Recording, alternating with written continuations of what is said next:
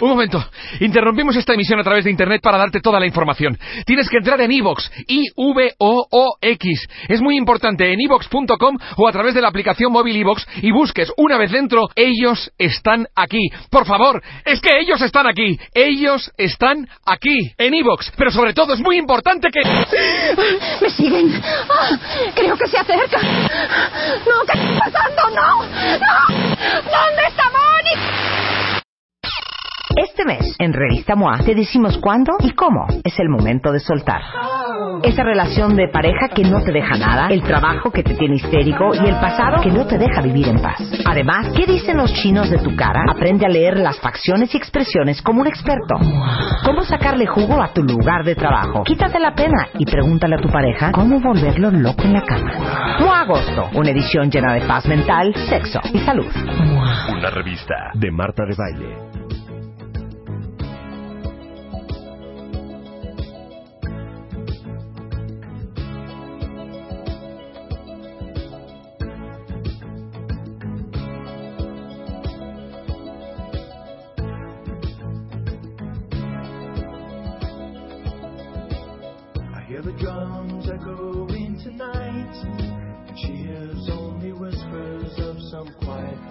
Conversation. She's coming in 12:30 flight. The moonlit wings reflect the stars that guide me towards salvation. I stopped an old man along the way hoping to find some old forgotten words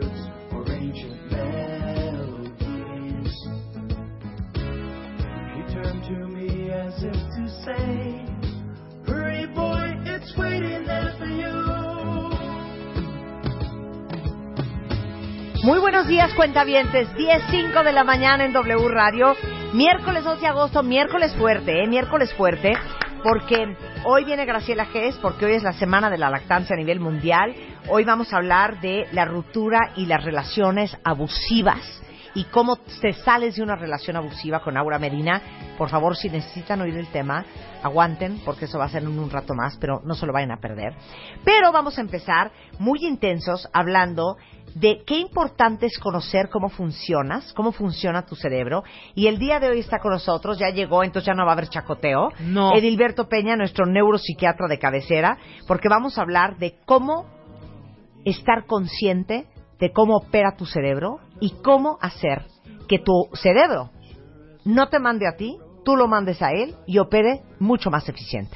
Entonces está con nosotros hoy nuestro neuropsiquiatra, neurólogo psiquiatra de cabecera, el doctor Gilberto Peña, maestro en ciencias médicas y director eh, de investigación del Instituto de Neurociencias, Investigación y Desarrollo Emocional, el INCIDE, y Guadalupe Leal, que es psicóloga, tiene un diplomado en psicofisiología aplicada, encargada del Departamento de Neurofeedback del INCIDE, para explicar qué es la psicofisiología, para empezar. Para empezar. Para empezar. Bueno, para empezar, hola.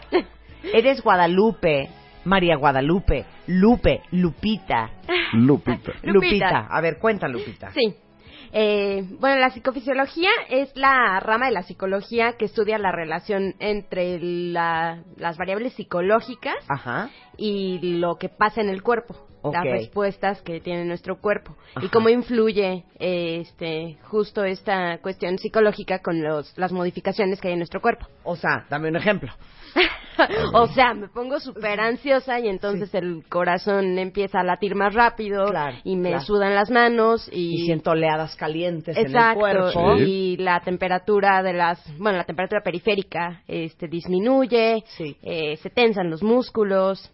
O sea, ¿qué pasa en el cuerpo físico con las situaciones emocionales? Emocionales, exactamente. Y también esta relación de aprender a manejar las variables del cuerpo Sí. y cómo influye esto en nuestra cuestión psicológica, en la manera en que pensamos, en la manera en que este, nos desempeñamos, Exacto. etcétera. Exacto. Es que el punto es que si esto lo mides, entonces te puedes dar cuenta de cómo estás emocionalmente y dar un salto cuántico más, que es, si lo aprendes a modificar, a lo mejor la relación la haces inversa. Si modificas las variables fisiológicas, puedes cambiar las emociones. Estábamos acostumbrados a la vía que describía Lupita.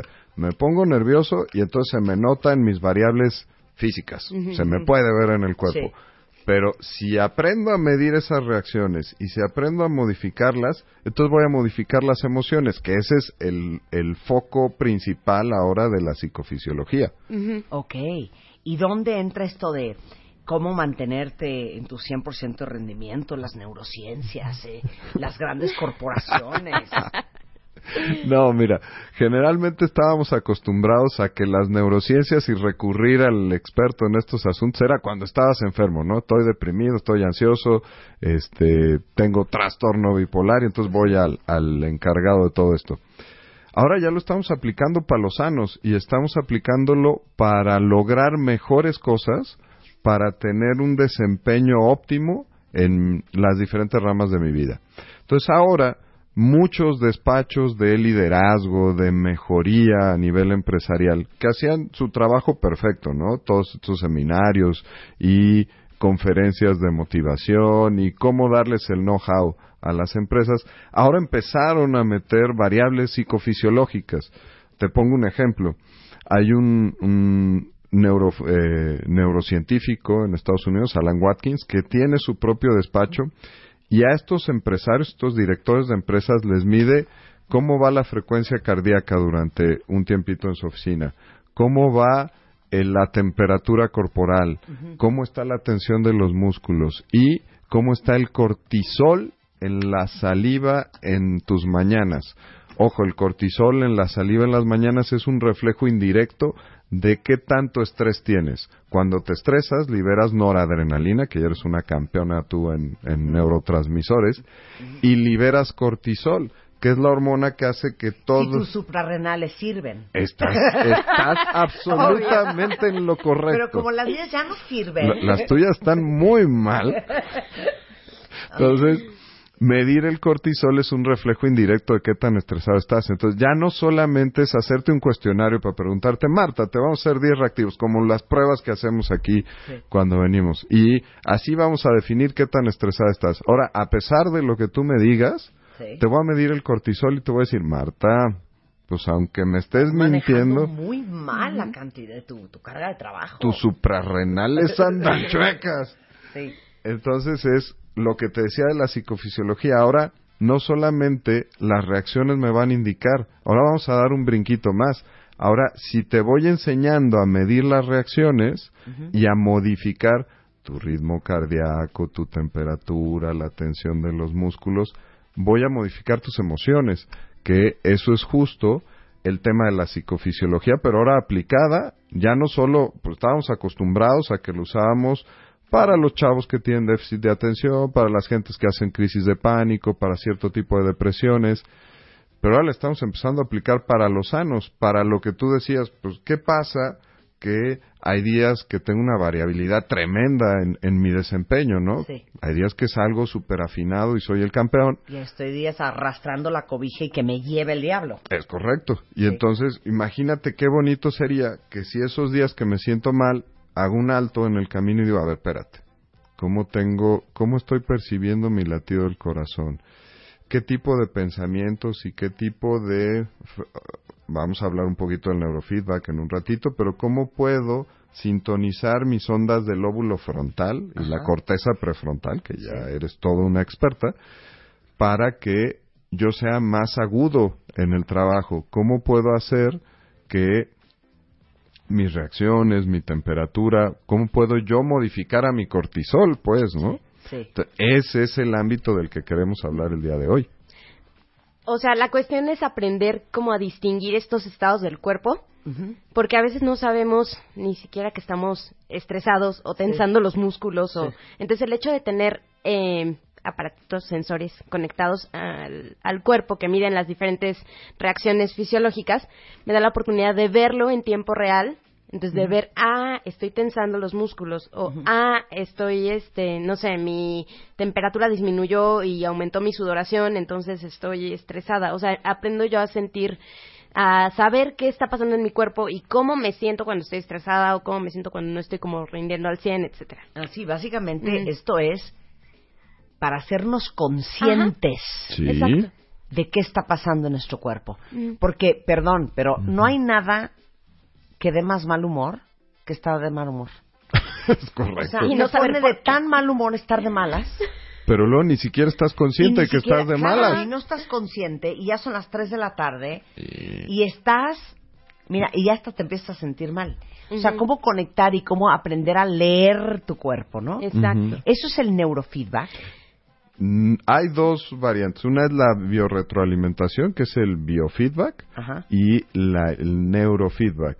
Vamos a, a diferenciar un poquito. Creo que si hablamos de este concepto de cohere- coherencia dentro de la frecuencia cardíaca, se va a poder entender el ejemplo de cómo es el, la biorretroalimentación, que es esto que te decía de dos Sí, vías. Me doy cuenta, pero los modifico. Entonces, si quieres, explica lo de la coherencia. Lupita.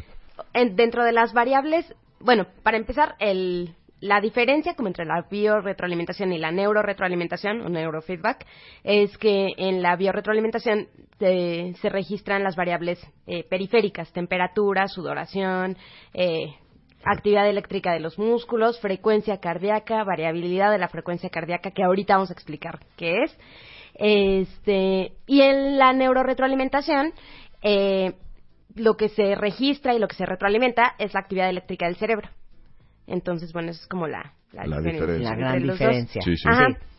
Pero también, o sea, para aprender a regular, o sí, para aprender a regular la actividad eléctrica del cerebro, pues no hay, eh, este, como, o sea, no es una, no es un hecho como tan consciente, ¿no? Entonces llego a él por medio, por ejemplo, de la respiración, ¿no? El encontrar como este estado donde estoy atento, pero estoy relajado, ¿no? Entonces es importante como primero aprender a controlar las variables como la respiración y la que vamos a hablar ahorita, que es la variabilidad de la frecuencia De la cardíaca. frecuencia. A ver, ¿cómo? Entonces, la variabilidad de la frecuencia cardíaca, para empezar, Ujú. ¿qué es? es este tiempo que hay entre latido y latido para que haya flexibilidad, para que el cuerpo tenga flexibilidad adaptativa. Porque a veces necesito, o sea, cuando estoy, por ejemplo, ¿no? Cuando estoy haciendo ejercicio necesito que lata más rápido el corazón, pero cuando estoy en mi casa sentadita, este, Viendo la le- tele. leyendo, viendo la tele, necesito que vaya más lento el corazón, entonces debe tener como cierta flexibilidad. Cuando estoy en reposo, eh, lo más adecuado es que haya una variabilidad, que este tiempo entre latido y latido no sea el mismo, ¿no? Entonces lo que se entrena es esta variabilidad. Se, sí, se entrena a que haya mayor variabilidad. En tus latidos del corazón. En, en una biorretroalimentación yo te pongo los sensores y entonces te voy enseñando en la pantalla, por eso se llama retroalimentación, te voy enseñando cómo van y entonces te voy aplicando técnicas psicológicas donde tú en ese momento estás modificando tus latidos del corazón y lo estás viendo en la pantalla. y Pero los modificas cómo- a través de tu De la respiración. Es correcto.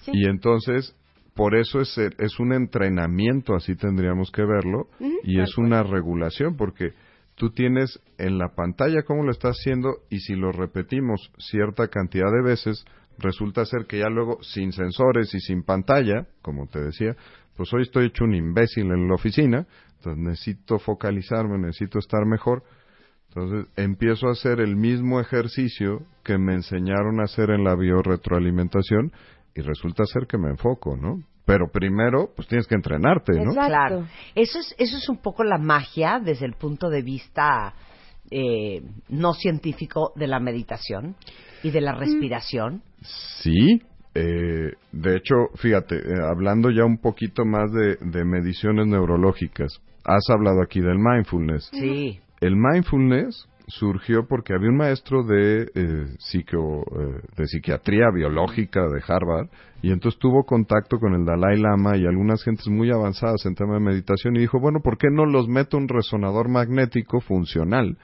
Y les mido y busco qué está pasando. Hay un foco en el cerebro principal para la ansiedad, que es la amígdala, que no son las anginas. En el cerebro, en el lóbulo temporal, tenemos a la amígdala. Y cuando tenemos un ataque de pánico, por ejemplo, y hacemos una resonancia magnética funcional, vamos a ver que la amígdala está hiperactivada. Ese es el centro que regula esa crisis. metes a los Dalai Lamas al, no sé si ese es el plural, pero sonó medio raro. A los lamas. Me gustó mejor. los metes al, al resonador magnético y resulta que ellos, a través de todas estas técnicas de meditación y relajación y, y respiración, logran que se apague la amígdala. Entonces, es esto de cómo con tus variables físicas estás cambiando las emociones. Platicaba Lupita ahorita de la biorretroalimentación, pero cuando hacemos neuroretroalimentación, es que te ponemos un par de electrodos, cuando menos, si no es que más, en, en el cráneo, como cuando te hacen un electroencefalograma, y entonces ahora en la pantalla, además de las variables que platicábamos de periféricas, vamos a estar viendo cómo funciona mi corteza prefrontal. Y entonces, ejemplo, si estoy muy, muy estresado, mi frecuencia de ondas de la corteza prefrontal va a estar exagerada, va a estar muy alta. Y si me enseñan a respirar, a focalizar, a controlar mi frecuencia cardíaca, entonces van a bajar esos, esas ondas y van a entrar a las ondas de relajación que se llaman ondas delta, ondas teta, y me estoy bajando y me estoy enfocando. Si eso lo repito cierto número de veces, voy a aprender a hacerlo sin la máquina. Claro. Eh, Esa es la parte bonita. Ya no solo medimos, ahora modificamos. Ahora, dime una cosa. Entonces, esto del neurofeedback debe de ser buenísimo para la gente que tiene algún trastorno de ansiedad, Totalmente. Sí. ¿no? En donde sientes que tu cuerpo toma control y se sale de control. Y tú vas como en el, en el, en, en el asiento de atrás, nada más así, jadeando y jurando que, ¿no? Que te va a dar un infarto y que el mundo se va a acabar. Sí. Exacto, es que, de hecho, justo lo que acabas de decir, esta cuestión de tomar control, es algo muy importante, porque te enseña justo a eso, a, a ver que, tú, que está como en tus manos, que tú tienes el control eh, para regular eso, ¿no? Claro, porque, porque yo creo que en general la depresión, Sí. la ansiedad, los ataques de pánico, eh, to- sientes que tú no estás en control de tu cuerpo, que tu cuerpo es el que va manejando y el que va decidiendo y la taquicardia que sientes y que se te sale el corazón o la a en morir. el pecho que te vas a morir o, o- o ves el mundo negro y crees que se va a acabar y que va a pasar pura tragedia y te preocupas y te malviajas Exacto. Sientes que tú no tienes ningún control sobre nada de lo que estás sintiendo y nada de lo que estás pensando. Exactamente. Entonces, justo va, digo, va muy de la mano, eh, se tiene que hacer con estas técnicas eh, también de modificación de la, de la cognición, de las emociones y todo, pero el hecho de, de tener la ventaja de estar viendo en tiempo real tus respuestas fisiológicas, sí te da cierta, eh, este, sentido de control, ¿no? Claro. Entonces, eh, justo, ajá, justo es eh, aprender a, a ver eh, en la pantalla qué está pasando. Incluso, por ejemplo, hay personas que dicen, es que se- tengo taquicardia, ¿no? O me están sudando las manos. o- y ok, entonces está conectado y ve que realmente la frecuencia cardíaca pues no está tan elevada, ¿no? Es, Sí. cuestión, es una cuestión más bien Te- como de... Percepción. de- de Te percepción. pongo un ejemplo de dos vías. Tú describías perfecto cómo es un ataque de pánico. Entonces así me llegan al consultorio. Les das tratamiento, manejamos fármacos cuando es necesario, manejas neurofeedback. El paciente está curado. Pero entonces te vas al gimnasio y resulta ser que empiezas a sentir una frecuencia cardíaca de 110, 120 latidos por minuto y tu cerebro tiene memoria. Y entonces, porque subiste una escalera en la oficina porque no servía el elevador, púmbale. 110 dice, tu cerebro dice, hey, aguas, eso pasaba cuando tenías un ataque de pánico. Y esa es la doble vía, porque ahora por una sensación física asociada, ya no estás teniendo un ataque de pánico, pero se acuerda tu cerebro que eso venía asociado y hay gente que desencadena un ataque de pánico por la memoria Claro. y todo el tema era la frecuencia cardíaca. Entonces, si le estás enseñando, Ey, espérame, compadre, ahí está subiendo la frecuencia cardíaca, no está tan alta. Y, ojo, tú estás en control de este asunto. Respira, modifica. ¿Ah? ¿Se bajó? Ah, perfecto. Evitaste el ataque de pánico. Entonces, ya sabes que yo soy pro chochos. Pero hay veces que tenemos que usar cosas además de los medicamentos Claro, psiquiátricos. claro. Por eso esta es la gran ventaja de este asunto. Y si queremos todavía ponerles más la paranoia a los cuenteavientes, ahora tenemos todos los wearables. Entonces tienes tu Apple Watch, tienes tu pulserita, tienes tu Polar. Resulta ser que lo más probable es que este tipo de mediciones en un futuro muy, muy, muy, muy próximo Entonces, ahora que hablamos de empresas, pues ya puedan estarte midiendo todo el tiempo cómo está la variabilidad de tu frecuencia cardíaca porque traes un wearable en, en, en la mano Claro, claro. todo el tiempo. Claro. Ahora Y una- ahora dime una cosa, el neurofeedback, ¿para qué tipo de padecimientos, para qué Está tipo indicado. de gente es perfecto? ¿Mm? Mira, Ansiosos. a los trastornos de ansiedad ni mandados a hacer. Los trastornos depresivos donde esas depresiones que tienen muchos síntomas físicos y esos te terminan achicopalando, si aprendes a ver cómo los puedes modificar, ni mandado a hacer. Y campeones para el neurofeedback también, los chamacos con déficit de atención o los adultos con déficit de atención. Porque, ojo, aquí la corteza prefrontal también trabaja en mi cognición y trabaja en mi focalización. Entonces, si yo siempre ando en la luna y eso corresponde a ciertas ondas cerebrales de mi corteza prefrontal muy aceleradas, y ahí veo en la pantalla que cuando me enfoco, te pongo un ejemplo rapidito, los paradigmas del neurofeedback, te ponemos un globito y arriba en la pantalla hay picos y abajo en la pantalla hay picos. Si no enfoco mis ondas cerebrales como deben de ser en la atención, el globo se va para arriba y se poncha. Entonces, oh, resulta ser que si las voy enfocando, el globito, como en videojuego de los viejitos del Atari, va bastante bien y el globito la sobrevive. Si me entreno y lo hago esto lo suficiente, estoy ayudando a mi tratamiento farmacológico y lo usamos también para los tercos que necesitan tratamiento farmacológico y dicen, yo, yo doc, yo soy muy naturista, yo soy de la onda, No me voy a meter. no un me voy a meter un Esterro. chocho. Sí, no me voy a meter un chocho. A ti que no te gusta el Ritalin, no, nos vamos a meter el Ritalin. Exacto. Entonces lo, lo manejas con pura terapia de neurofeedback. Sí, o junto. Junto. O junto. Claro. Claro. Sí. ¿Qué otras indicaciones podríamos hablar del neurofeedback, Lupita? Depresión, ansiedad. Ajá. La cuestión aquí es que eh, propiamente la- el neurofeedback, la neuroretroalimentación, eh, se hace un mapeo del cerebro antes de dar el Tratamiento. el tratamiento. Entonces se ve, eh, se correlaciona con la, con la cuestión clínica, lo que se vio en la entrevista y todo, pero se ve que áreas del cerebro están funcionando más o, men- o menos de lo que deberían de funcionar. Ujú. Entonces, si eso que está funcionando más se correlaciona con un síntoma clínico que el paciente me dijo, ah, pues entonces podemos trabajar sobre esto. En tal área en específico trabajamos para disminuir esta actividad o para aumentar esta actividad, ¿no? Y era, era lo que platicábamos en un principio. Ya no estamos trabajando solo para enfermos. Ahorita hablábamos de las indicaciones, ansiedad, depresión, déficit de atención.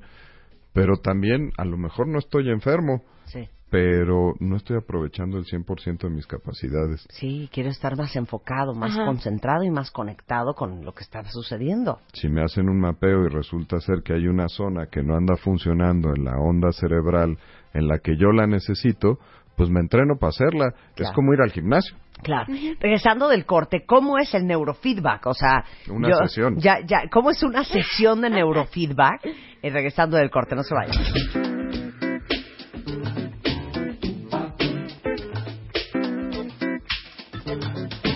Estamos regresando en W Radio. Estamos hablando de algo bien interesante, cuentaventes. A lo mejor muchos de ustedes ya lo escucharon, pero es una nueva tecnología, nueva entre comillas. No, no, no. ya Tiene un ratito, pero la estamos varios años, claro.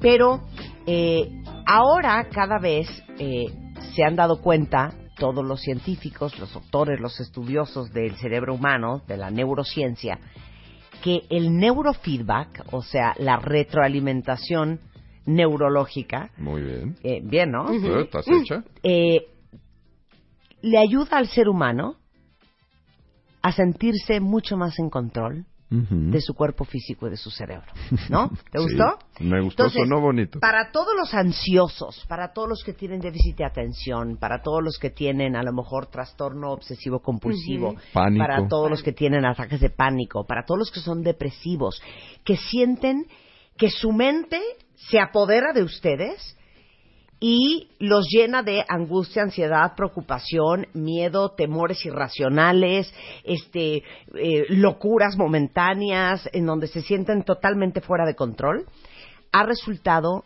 una gran herramienta, a veces sola, a veces acompañada con los fármacos indicados para los que están deprimidos, el que está ansioso, para el que necesita el chocho. El chocho. Y hoy también se está usando para a las a los grandes ejecutivos, a los a los que profesionistas que verdaderamente quieren rendir al 100%, entiendan cómo funciona su cerebro, cómo funciona su cuerpo, cómo funcionan los latidos del corazón, la sudoración, sus niveles de estrés, de cortisol, para que ustedes estén mucho más en control, mucho más tranquilos, este, ahora sí que con el timón en la mano de este barco, Sí. tomando las decisiones correctas, pensando y conectando muy bien con lo que tienen que hacer, porque su cerebro está rindiendo mucho más porque ustedes lo están manejando. Es Exacto. correcto, lo explicaste Muy muy, bien, ¿no? bonito. Oye, Marta. Entonces, eh, nos quedamos antes del corte de cómo es una sesión de neurofeedback. Desde agarró y dijo.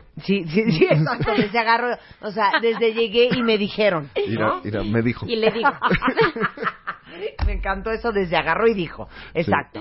O sea, llego, hola, hola Lupita, hola doctora. y le digo, Ajá. Y- y me dijo. entonces dice, dice. Ya nos agarró la simpleza. Marta, seamos serios. Ok. Entonces llegas y. llego y me siento. Ya Ajá. diagnóstico, ya mapeo diagnóstico, hecho, ya le va a hacer la mapeo, sesión. ajá. Ajá. Entonces, a ver, Marta, toma asiento, por favor. O sea, yo ya te voy a haber dicho, a ver, Ya estás. y es la verdad, Sí. Ah, que me distraigo muy fácilmente, Ajá. me cuesta mucho trabajo concentrarme. Mm. La gente me habla y si no es muy eficiente en su comunicación, en básicamente 30 segundos pierde totalmente mi atención. ok. Eh, me cuesta mucho trabajo poner atención a cosas que no me interesan mucho eh, o que no entiendo. Que no entiendo. Eh, y pues la gente a mi alrededor sufre mucho más que nada. Sí, caso No, de la vida real. Ma, ma, Ma. ma, ma, ma, ma, Mi amor, ¿qué? Estoy escribiendo un mail, no, no, no puedo, no oigo. Estoy sorda. ok. Tengo un déficit de atención Ya- ya hay dia- galopante. Ya hay Ajá. diagnóstico. Sí, Ya ya hay diagnóstico. diagnóstico. Di- Déficit de atención galopante. Galopante, ajá. Ajá, entonces me ya siento. vimos, ajá, ya vimos el mapeo, te sientas y entonces vamos a, a cono- a conectar el electrodo, bueno, a limpiar la piel, este, un electrodo que registra la actividad en el, en el cerebro y otro que es la referencia como para medir esta diferencia entre una zona y otra y que pueda tener la, la medición correcta. Muy ¿Ok? bien. Ese es el del cerebro. Sí. Y si quiero al mismo tiempo puedo estar retroalimentando la variabilidad de la frecuencia cardíaca. Entonces pongo un eh, sensor que se llama fotopletismógrafo en el dedo, que a través de un haz de luz que atraviesa el dedo, eh, ¿Ves mi ritmo cardíaco? ajá, se mide el ritmo cardíaco y la variabilidad. Ok. Entonces en la pantallita primero veo eh, que la señal se esté registrando bien, la del cerebro, la del corazón, y entonces yo ya determiné que cuando quiero que, eh, no sé, si quiero que algo suba, que alguna actividad del cerebro suba, cuando suba me va a dar eh, una retroalimentación con un sonido o con una imagen, por ejemplo, que se va a mover. Hay como videojuegos, por, por ejemplo, ¿no? Entonces un avioncito que, que va a avanzar y va a pasar este, unos obstáculos, ¿no? Entonces cada vez que suba la actividad que yo quiero o que yo determine que va a subir, eh, me va a dar esa señal en la pantalla. Y- o cuando baje lo que tenga que bajar. Igual con la de la frecuencia cardíaca o la variabilidad de la frecuencia cardíaca, cuando esté haciéndolo yo de manera adecuada, me va a dar un sonido, no sé, por ejemplo, el sonido del mar o algo relajante, ¿no? Un premio. Exactamente, es un premio. Es, esto se basa en el condicionamiento. Que, ajá, exactamente, tal cual como eh, el ejemplo que muchos conocemos, por ejemplo, de las ratitas que, que pa- aprietan la palanca para recibir comida. Ese es el condicionamiento. Este, esto de la bio y neuroretroalimentación se basa en eso. Entonces, cuando yo recibo mi retroalimentación auditiva o visual, sé que lo estoy haciendo bien. ¿no? Entonces aprendo a que ese estado del cuerpo es el adecuado. Voy condicionando a mi cuerpo para que esté en ese estado. ¿Y cuánto dura la sesión de neurofeedback? Mm, Más o menos entre 20 minutos, a veces un poquito más. El chiste es como en todo entrenamiento, que esto sea repetido. Hay que hacerlo un par de veces, a veces por semana, es lo ideal, a veces con una vez a la semana lo podemos lograr, pero más o menos de 10 a 20 sesiones de que ya vayas entrenándote adecuadamente, entonces vas logrando que ese estado ya lo puedas controlar tú misma. Claro.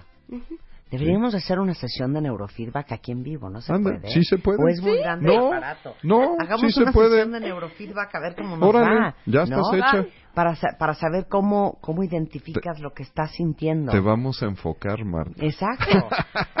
Pero les digo una cosa, yo, yo sí conozco a mucha gente, evidentemente conozco muy bien al doctor Edilberto Peña, que hace sesiones de neurofeedback y todo el mundo me ha hablado maravillas del tema. Es que de hecho, a lo mejor por ahí te has encontrado algunos dispositivos de juego de neurofeedback en internet, ya, ya los venden. Hay, ya ves que aquí te gusta hacer comerciales, puedo hacer el comercial. Claro. Hay algunas marcas, por ejemplo, una, una marca que se llama Muse, otra que se llama Emotive, que tú compras tu diademita, lo conectas a tu, a tu ¿Computadora? a tu computadora, a tu iPad, y entonces tú estás viendo esos paradigmas. Obvio, es de juego, es como el- Lumosity que, que tenías en tu celular para hacerte más inteligente. Es un juego. Esto es científicamente bien llevado. Pero si, si los cuentavientes quieren hacer una un demo de una sesión de neurofeedback, pueden ver con A estos ver, dame los nombres otra vez, se los voy a tuitear. ¿Cómo se llaman? el Muse, Muse, como el grupo ¿eh? eh, como el grupo musical y el Emotive con V al final pueden meterse a esas páginas web y pueden ver estos demos de los juguetes de neurofeedback pero esto en, en tú decías el aparato es más grande sí sí es más grande pero lo podemos mover lo podemos traer para la a la sesión de déficit de atención de Marta de baile que Sí. podemos tratar Sí, de mejorarla neurofeedback aquí en vivo. Ok. Sí. Sensacional. Y hacemos Facebook Live y Livestream y todo para que todo el mundo vea cómo es el no, neurofeedback. no se nos da Ya, ya dijimos, buenísimo para déficit de atención en adultos, en niños, eh, para trastornos de ansiedad, para ataques de pánico, para depresión. Oye, dime una cosa, ¿desde qué edad puede una persona hacer neurofeedback? cuando ya puedes entender las instrucciones. Cinco, seis años. Si tú ya entiendes la instrucción y te puedes quedar quietecito con los electrodos, ya estás hecho. Sensacional. Sí, sí, sí. Bueno, eh, el doctor Edilberto Peña y Guadalupe Leal, eh, psicóloga y encargada del departamento de neurofeedback de INCIDE, están aquí en la Ciudad de México, en incidesaludmental.mx, la página de internet, Incide México en Twitter, Incide, Incide Salud Mental en, En Facebook, Facebook. y ahí les va el teléfono por si alguien ocupa un psicólogo, un neuropsiquiatra, un psiquiatra, un paidopsiquiatra, hacerse neurofeedback, hacerse biofeedback, Lo que viene siendo la cabeza. lo que viene siendo la cabeza y sus, y sus complejidades. El teléfono es 5666 Sí, 5677. perfecto. Híjole, Una qué cosa número. bárbara. Te vamos a enfocar. 5666 5677. Sí, Muchísimas muchos seises. Gracias, Muchas Gracias, gracias Marta. Gracias, Lupita. Gracias. Un placer conocerte. baile. Ahora en Spotify. Salud, amor, neurociencia, inspiración, los especialistas, los playlists, los notamestas y los mejores temas. Marta de Baile llega a Spotify. Dale play. Este mes, en Revista MOA, te decimos cuándo y cómo es el momento de soltar. Esa relación de pareja que no te deja nada, el trabajo que te tiene histérico y el pasado que no te deja vivir en paz. Además, ¿qué dicen los chinos de tu cara? Aprende a leer las facciones y expresiones como un experto. ¿Cómo sacarle jugo a tu lugar de trabajo? Quítate la pena y pregúntale a tu pareja cómo volverlo loco en la cama. MOA Agosto, una edición llena de paz mental, sexo y salud. Una revista de Marta de Baile. Bebemundo presenta.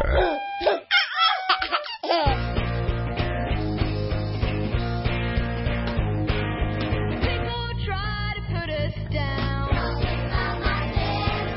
just because we get around. Things they do look awful cold. Oigan, cuentavientes, ahorita vamos a entrar de lleno al tema, pero les digo una cosa. Acaba de llegar al estudio Graciela Gess, es vicepresidenta de la Asociación de Consultores Certificados de Lactancia Materna en México. Y ahorita vamos a hablar por qué sí amamantar a tu bebé a libre demanda y vamos a darle paz a todas aquellas mamás que se han dado por vencidas porque la lactancia era más difícil de lo que pensaban, porque no supieron cómo, porque les dijeron que su leche no servía, porque no les bajó la leche, porque no era suficiente leche. Vamos a desmitificar muchas cosas, pero me acaba de traer Graciela. Le digo, ¿qué es eso? Viene con una ¿cómo les explico qué es? Es como una bandera, es como un póster en forma de bandera. ¿Más alto que yo? O sea, mucho más alto que yo. ¿Qué me dirá esto? Como casi dos metros, un metro y cacho. Más o menos. Con la lista del lado izquierdo de todo lo que tiene la leche materna y del lado derecho lo que tienen las fórmulas, que la verdad es que son muy avanzadas y han hecho ahora sí que grandes saltos en tratar de replicar la leche materna. Pero es, o sea, no, no sé cómo tomarle una foto para que ustedes lo vean. Del lado izquierdo vienen todos los componentes que trae la leche materna Ajá. y es una lista más o menos de lo que se ha descubierto. ¿De cuántos elementos, Graciela? Casi son 300 elementos los que contiene la leche materna. Ajá. Y entre ellos, bueno, pues hay células vivas, Sí. ¿no? Que son las, pues, lo más difícil porque se va a modificar de acuerdo a lo que necesita ese bebé en ese momento. Es que se los juro que ahorita les mando la foto para que lo vean porque no lo van a poder creer. Pero viene agua, lactosa, ol- oligosacáridos, eh, alfa hidroxiácidos, ácido láctico, proteína de suero, alfa lactoalbumina, eh, lactoalbumina humana hecha de células tumorales muertas, lactoferrina, factores antimicrobianos, caseína, albumina sérica, creatinina, urea, ácido úrico, péptidos, este, híjole, cistina, glutamato, leucina, lisina, eh, ácidos grasos, ácido linoleico, ácidos grasos libres, fosfolípidos, ácido palmítico, eh, bueno, GM1, GM2, GM3. Bueno, la lista es, voy con las vitaminas, dame chance. Vitamina A, betacaroteno, vitamina B6, B8, B12, C, D, E, eh, tocoferol, vitamina K, tiamina, riboflavina, niacina, ácido fólico, ácido pantoténico, biotina. En la lista de minerales, la leche materna viene con calcio, sodio, potasio, hierro, zinc, cloro, fósforo, magnesio, cobre, manganeso, yodo, selenio, colina, azufre, cromo, cobalto, flúor, níquel. Eh, híjole, factores de crecimiento, es una lista interminable. Enzimas, eh, amilasa, este, catalasa, histaminasa, lipasa, eh, factores antimicrobiales, eh, antiproteseas, o sea, se cree que son las que unen a las macromoléculas como las enzimas para prevenir las reacciones alérgicas. O sea, la lista es, no, no lo podrían creer. Así es. Yo no sabía que la leche materna tenía más de 300 componentes. Es impresionante. Es impresionante. Células vivas, células madre, células que atacan el cáncer. O sea, es impresionante la lista, Marta. Oye, y, y lo peor cuenta bien es, ya vieron la foto en Twitter, ya se las mandamos para que la vean y ahorita la posteamos en Facebook. Para los que se han preguntado, ¿y qué tanto tendrá la leche materna?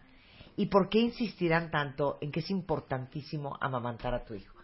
¿Qué- ¿Cómo está nuestro porcentaje de amamantada? Pues mira, México? afortunadamente subió, subió. Estábamos en el 14.4 y ya andamos casi duplicando la cifra. En estos últimos años, en 2016, se hizo otro estudio. Ajá. Y bueno, la verdad es que nos hemos puesto la... Digo nos porque Sí. tú has trabajado, yo he trabajado, el gobierno ha trabajado. Creo que ha sido un trabajo que se ha hecho en, en común, ¿no? Y que sí se empiezan a ver resultados, pero se requiere más todavía. Claro. ¿no? Porque estar, eh, me parece que es 34, 35%, todavía no es suficiente. Quisiéramos andar por ahí del 75, 80% de niños amamantados a los seis meses, ¿no? Eso Claro. sería lo que quisiéramos. Eh, Hoy en día, ¿cuál es la estadística en México? ¿Es eh, 6 de cada 10 no amamantan? ¿O cómo era? No, más o menos dos de cada diez niños son los que sí son lactados Eso solamente. significa que 8 de cada 10 no amamantan. Así es, a los seis meses no están lactando. Bueno, eh, de acuerdo a la UNICEF en México, solo 2 de cada 10 mamás Ajá. amamantan a sus hijos y uno de cada 7 bebés es amamantado correctamente y recibe todos los beneficios de la leche materna. Así es, así es. Es- O sea, es las estadísticas están tristísimas. muy bajo. Y aparte uno pensaría que en los países de tercer mundo, en los países que son como muy tribales, en los países latinoamericanos, en los países africanos, dirías que seguramente nosotros amamantamos más que los países desarrollados. Y es al contrario. Mm, Ajá. En Escandinavia eh, Altísimo. es altísimo. Las en rusas, Europa, las, rusas. son impresionantes. Mira, hay algo, hay hay una, una cuestión cultural muy importante. En México también se está viendo esto. La gente más culta y con más conocimiento es la que está lactando más, porque al prepararse conocen todo esto que acabamos de ver y entonces deciden lactar. Y curiosamente, la gente de no tantos recursos, el dar fórmula se vuelve una forma de estatus. Y curiosamente, ellos dicen, no, o sea, yo tengo más poder adquisitivo porque finalmente estoy lactando. No estoy lactando, te estoy dando fórmula y no se ponen a pensar que al contrario, esto puede generar riesgos y muchas otras situaciones que no vienen, o sea, que, que no tendrían por qué enfrentar sus hijos. ¿no? Hacemos una pausa y regresando, vamos a tratar de desmitificar por qué muchas mujeres eh, han dejado de lactar, por qué muchas de ustedes dijeron, es que sabes que me doy por vencida, porque sí es súper importante amamantar. Vamos a explicarles el tema del calostro, vamos a hablar de la lactancia en números, de cuánto tiempo se amamanta, de cómo se almacena, de cómo se calienta. Ahora sí que todo lo que tiene que ver con leche materna, regresando con la vicepresidenta de la Asociación de Consultores Certificados en Lactancia Materna de México, Graciela Gess, en W Radio. Bebemundo presenta.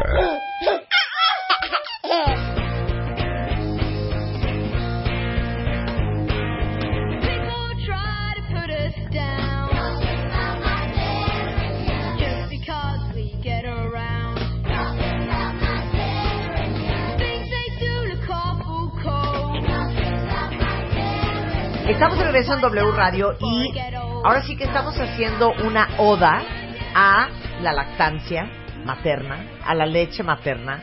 Por favor, te lo, se lo quiero enseñar a Rebeca que acaba de entrar al estudio. Miren por favor esto. Suéltala, Mira por favor esto. Ajá. Lo que tiene la leche materna eh, versus cualquier otra leche. Ok. O sea, es un pergamino, o sea, una O sea, cosa... es un pergamino como de, como de reyes. Dos metros. Impresionante. menos, ¿no? Bueno, ya- es que ya les mandé la foto. Muy bien. Pero está con nosotros Graciela Gess. Graciela que llevamos trabajando juntas en Bebemundo ¿cuánto tiempo? Muchos ¿15 años? Mm, O sea, Toda sí, la vida, que sí. toda la vida. Claro, toda Sí, la vida. sí, toda la es vida. vicepresidenta de la Asociación de Consultores Certificados en Lactancia Materna de México. Y saben que en Bebemundo tenemos muchísimo contenido sobre el tema de lactancia. Hemos trabajado muchos años muy de cerca con Graciela. Y como del 1 al 7 de agosto se celebra la Semana Mundial de la Lactancia Materna, por eso estamos hablando de esto, porque queremos que haya muchas más mujeres que no se den por vencidas, que no sucumban en el intento, porque hoy por hoy, de acuerdo al UNICEF en México, solamente dos de cada diez mamás amamantan a sus hijos. Así es, así es. Este, nuestras cifras deberían de ser mucho, mucho más altas. Claro, a ver, ¿qué pasa? Pues, ¿qué pasa? No sabemos o qué, qué pasa. Mira, es mucho cuestión de eh, que la mamá viene con presión social, presión del, del médico, de la tía, de la abuela, del marido. Hay mucho desconocimiento, hay muchos mitos y todo eso hace que la mujer decida no lactar. ¿No? Está todo esto de tienes que tomar atole, cerveza, Ujú, para que baje la tápate leche. la cabeza, la espalda. Y nada, de esto es cierto, ¿no? Lo único que va a ser cierto es que si al bebé lo pones al pecho, vas a empezar a producir leche y vamos a tener la producción cada vez que se vacía la glándula mamaria. Entonces, si vacías constantemente, pues vas a tener muchísima leche. A y- mayor demanda, mayor oferta. Ma- exacto. Claro. A y mayor- también estos ejemplos, ¿no? Que se, que, se, que se ponen e- ellas mismas. Yo no soy madre. Pero de gente pers- eh, cercana, amigas o, o, este, primas, en cuestión de estos comentarios de, pero, ¿cuál es el problema? Si fulanito de tal, míralo, ya tiene 50 años y a todos sus hermanos igual y nunca los amamantaron, ¿no? Claro. y jamás han tenido ninguna enfermedad. Y fulanito de tal igual, jamás lo amamantaron. O inclusive se ponen de ejemplo. A mí mi mamá nunca me amamantó y he estado súper sana, perfecta y no he tenido ningún problema. Claro. ¿no? Mira, yo creo que esto deberíamos de verlo, de cambiar un poco el enfoque y, y- y darnos cuenta de que finalmente lo normal y lo natural es que un niño reciba leche de su madre. Claro. Y eso va a generar un niño que va a ser saludable como deberíamos de ser los humanos. Es decir, no deberíamos de tener alergias, no deberíamos de tener infecciones. Lo natural sería que ese niño recibiera la parte inmunológica por medio de su mamá y entonces no se enfermara o se enfermara muy poco, una o dos veces al año sería lo normal, ¿no? Este, que no tuviera alergias, que no tuviera diabetes, que no fuera obeso. Todo eso es lo natural y es lo que va a proveer la leche materna. A, A fin ver, de cuentas. hablemos entonces, ya que Rebeca me cambió el tema, Perdón. hablemos entonces Ay, de todo lo que tiene la leche materna, hablemos de la lactancia en números, hablemos de los prebióticos, de los componentes, del tema de la obesidad, del crecimiento, del sistema inmunológico, dame toda esa lista. Claro. Eh, bueno, mira, básicamente, si un niño lo, lo amamantas, vas a, va a ser menos la probabilidad de que padezca diabetes. Hay una, hay una nueva ciencia, por llamarlo así, se llama epigenética, no sé si has oído hablar de ella, Sí. y nos dice que el medio ambiente puede modificar la expresión o no expresión de los genes. Y finalmente la leche materna lo que hace es darle material genético a ese niño y ayuda a disminuir la probabilidad de que la parte genética de la diabetes se active. Entonces vamos a tener niños más sanos, sobre todo en la población mexicana que trae la mm, traemos mucho más carga genética para padecer diabetes. Entonces, en este caso, pues te va a disminuir la probabilidad. Claro que son cuestiones multifactoriales, pero le estás dando las mejores bases a ese niño para no ser obeso, no ser diabético, no padecer hipertensión a largo plazo. Y vamos a tener también beneficios a corto plazo. Es menos probable que ese bebé tenga infección de vías de eh, respiratorias, de estómago, de oído. Y lo peor que nos puede pasar es tener un bebé enfermo. Claro. ¿No? Entonces las mamás que amamantan generalmente dicen, es que mi bebé tuvo su primer gripa hasta después del año. ¿No? Es lo que Claro. comúnmente las mujeres dicen. Entonces, a ver, uno, proporciona anticuerpos, Así es. este, Nos va a proporcionar todos los anticuerpos, especialmente la inmunoglobulina A, ajá, que es la que va a recubrir todas las mucosas. ¿no? Le va a proveer lactoferrina y muchas parte inmunológica que no va a permitir que ese niño se enferme, ¿no? Ni por virus ni por bacterias. Bueno, mira, vamos a tener al, a largo plazo, vamos a disminuir la probabilidad de alergias, de obesidad, de hipertensión. Vamos a generar un mucho mejor vínculo afectivo entre madre e hijo. Y todo esto es gracias, bueno, vamos a, a tener a corto plazo mm, la disminución de enfermedades respiratorias, de diarreas, de cólico, reflujo, es menos factible que el bebé se roce, va a tener un mejor desarrollo maxilofacial y por lo tanto menos caries, menos probabilidad de necesitar eh, ahora sí que usar ortodoncia. Y cuando ese fin- niño finalmente decida hablar, pues lo va a hacer mucho mejor, va a tener mucho mejor dicción, va a tener una mejor coordinación mano-ojo. Eh, obviamente vamos a generar un apego entre mamá y bebé que va a ser mucho mejor. Y todo esto es gracias a los 300 componentes que hablábamos. Y eh, entre ellos vamos a tener 130 prebióticos, vamos a tener 415 proteínas, eh, vamos a tener hormonas, vamos a tener células madre, vamos a tener eh, todos los factores de crecimiento que van a permitir que ese bebé desarrolle su sistema tanto inmunológico como su sistema digestivo de forma adecuada. Claro.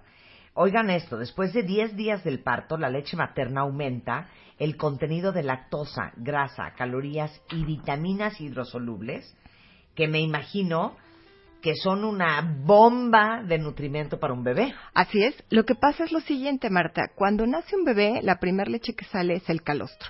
Y ahí, primero, le vas a dar a ese bebé más o menos 11.000 mil miligramos de inmunoglobulina A, que lo que van a hacer es recubrir todas las mucosas del bebé, por eso al calostro le llaman la primer vacuna, y al recubrir todas esas mucosas no vas a permitir que ningún germen penetre y enferme al bebé. Entonces, primero te encargas humano. Primero te encargas de darle la parte inmunológica y una vez que ya diste esa pro- ya proporcionaste esa parte inmunológica, ahora vas a empezar a nutrirlo dándole muchas más calorías. Fíjate, eh, la leche cuando cuando la mujer amamanta, la inicial trae mayor cantidad de azúcares, de agua, porque finalmente él se va a encargar de primero hidratarlo, alimentar su cerebro con la con la lactosa y después va a tener alrededor de 3 a 5 veces más grasa para darle lo que necesita ese bebé y que crezca alrededor de un gramo por hora. ¿No? Es impresionante como el- los primeros tres, tres meses de vida el bebé va a subir de peso de un día para otro alrededor de 35 gramos, ¿no? Entre 20, 25, 35 gramos por día y esto va a modificar al bebé drásticamente, ¿no? Va a tener un desarrollo óptimo ese bebé previniendo la obesidad, ¿no? Claro. Eh, ¿El calostro cuánto tiempo sale? El calostro sale alrededor de 3 a 5 días, más Ajá. o menos. Sí. Este, va empezando a transformarse la leche en leche de transición y luego ya leche madura, ¿no? Bueno, nos queda claro que es una bomba de maravillas la leche materna. Y por eso hemos hecho campañas junto con la Liga de la Leche, en Bebemundo, hemos hablado del tema aquí en W Radio, ha venido la gente de UNICEF, has venido tú, ha venido Mariana Colmenares. Bueno, empujamos mucho el tema de la leche materna. Este, y les digo una cosa, más que nada, para dar información, porque yo creo que muchas sucumben porque no saben qué onda. A ver, quiero que me digas cuáles son las razones más comunes por las que las mamás dejan de amamantar a su bebé. Ah, primero las grietas, porque dicen que les duele debido a que no hay una buena técnica y no hay quien les enseñe, ¿no? Luego, la creencia de que no tienen suficiente leche. Ellas creen que el bebé tiene que comer cada tres horas y no es cierto. En un principio a lo mejor el bebé va a comer casi cada hora. La segunda es, no, no voy a tener tiempo, voy a regresar al trabajo y ¿cómo le voy a hacer? La otra, es que estoy enferma, me dio gripa, me dio diarrea, voy a tener que ir al dentista, voy a tener que tomar algún medicamento. Pues no, no hay ningún problema. Esta cuestión ah, también a veces de, es que, ¿qué va a pasar con mis pechos? ¿no? Y si se caen los pechos, los pechos se van a caer después de la menopausia, ¿no? Ya Sí. después de eso será otra cosa, pero la lactancia no tiene por qué modificarlo, ¿no? Y em, la parte de voy a regresar a trabajar y qué voy a hacer. Eh, no tengo tiempo. No tengo tiempo. Ok, estoy No. enferma. Estoy enferma. Eh, estoy tomando medicamentos por estética, porque es que si amamanto se me van a caer Totalmente. No lo puedo creer, by the way. Eh, eh, se queda con hambre siempre. Lo tengo que complementar. Sí, y esto es mucho lo que te digo. Este, es que cómo es posible que a la hora quiera volver a comer ese bebé. Sí. Pues no. O sea, es normal, la leche materna es de fácil digestión y en un principio va a ser así, pero después de los tres meses va a ser mucho más sencillo. Claro. No puedo estarle dando cada hora, entonces ya mejor le doy fórmula. No. y o el bebé es prematuro o es adoptado. Ah, bueno, ahí tocaste un tema bien bonito. El bebé es adoptado. Yo he tenido casos de mujeres que se acercan y eh, ya sea un útero subrogado o van a adoptar, se puede lograr que una mujer amamante. ¿no? Sobre todo si sabemos que dentro de uno o dos meses esa mujer va a recibir ese bebé, se puede empezar a trabajar eh, con hormonas Sí. y lograr que esa mujer fabrique leche. Yo tengo varios casos así de mucho éxito y obviamente van a lograr un me- mucho mejor apego entre mamá y bebé. Ok. ¿Cuánto tiempo hay que amamantar? Y ahorita vamos con de lo general a lo más particular. Bueno, no lo digo yo, lo Sí. dice la OMS, Ajá. seis meses de lactancia exclusiva. Solamente ese bebé va a tomar leche materna. Así es, no Ni agua, agua, no té, ni no ni suero de coco, claro. no, nada de esas cosas. ¿no? Nada. Solamente, Solamente leche materna. leche materna. Sí. Sí. De ahí empezamos con los sólidos. Ajá. Y dice la OMS, si se puede llega hasta los dos años al menos. Al menos. Al menos. Sí. O sea, seis meses solamente no es suficiente. No, porque finalmente para programar el metabolismo de tu bebé, disminuir el riesgo de cáncer de mama, se necesita más tiempo. Ujú. Entonces, yo, yo les diría, traten de llegar al menos al año. Al menos. Ujú. La OMS dice, bueno, si quieres, puedes llegar hasta los dos o más. Si vamos a la Sierra de Oaxaca, vamos a tener niños lactando hasta los 3, 4 años, que es como el- la edad que antropológicamente debería de destetarse un niño porque además lo hacen de forma natural. Ellos son los que llegan y dicen, ya no quiero, gracias, ya soy grande. Claro, claro. Entonces, mínimo seis meses, solamente Leche materna. leche materna. Y lo ideal, dos años, leche materna complementado con, con sólidos. con, con sólidos, ¿no? La lactación. Ahora, para todas las que dicen, porque tengo una lista entera ya de preguntas en Twitter y en Facebook, se me acabó la leche. Te lo juro que ya no me sale. Ok, eh, esto no sucede de un día para otro, se puede recuperar y ahí hay que tratar de poner ya sea al bebé o un extractor cada hora, cada dos horas y generalmente al cabo de cinco días empezamos a tener una mayor producción de leche. Si eso lo logramos con las mamás que adoptan, dime si una- con una mujer que estuvo embarazada, que tuvo al bebé, Sí. no se va a poder, claro que se puede. Entonces, ¿qué hiciste para que se te empezara a acabar la leche? Lo que hacen es empezar a no sacarse leche o no poner al bebé al pecho y al cabo de cinco días de que no estimulas la glándula mamaria se reduce en un 50% tu producción de leche. Sí, porque el cuerpo asume que ya no se necesita, entonces ¿para qué la sigo haciendo? Claro, lo que es pasa que es bien fácil caer en la lactancia en un círculo vicioso. Claro. De, no, eh, tiene hambre otra vez, yo creo que mi leche no sirve. No, no es que no sirva, es que tu bebé va a comer al principio cada hora, Así es. ¿no? Punto. Así es. Y es lo natural. Claro, y eso es lo normal, pero entonces, si tú eh, dices, no, ¿sabes qué? Este niño no se está llenando, no se está nutriendo, em- empiezas en pánico, entonces dices, mejor voy a darle fórmula.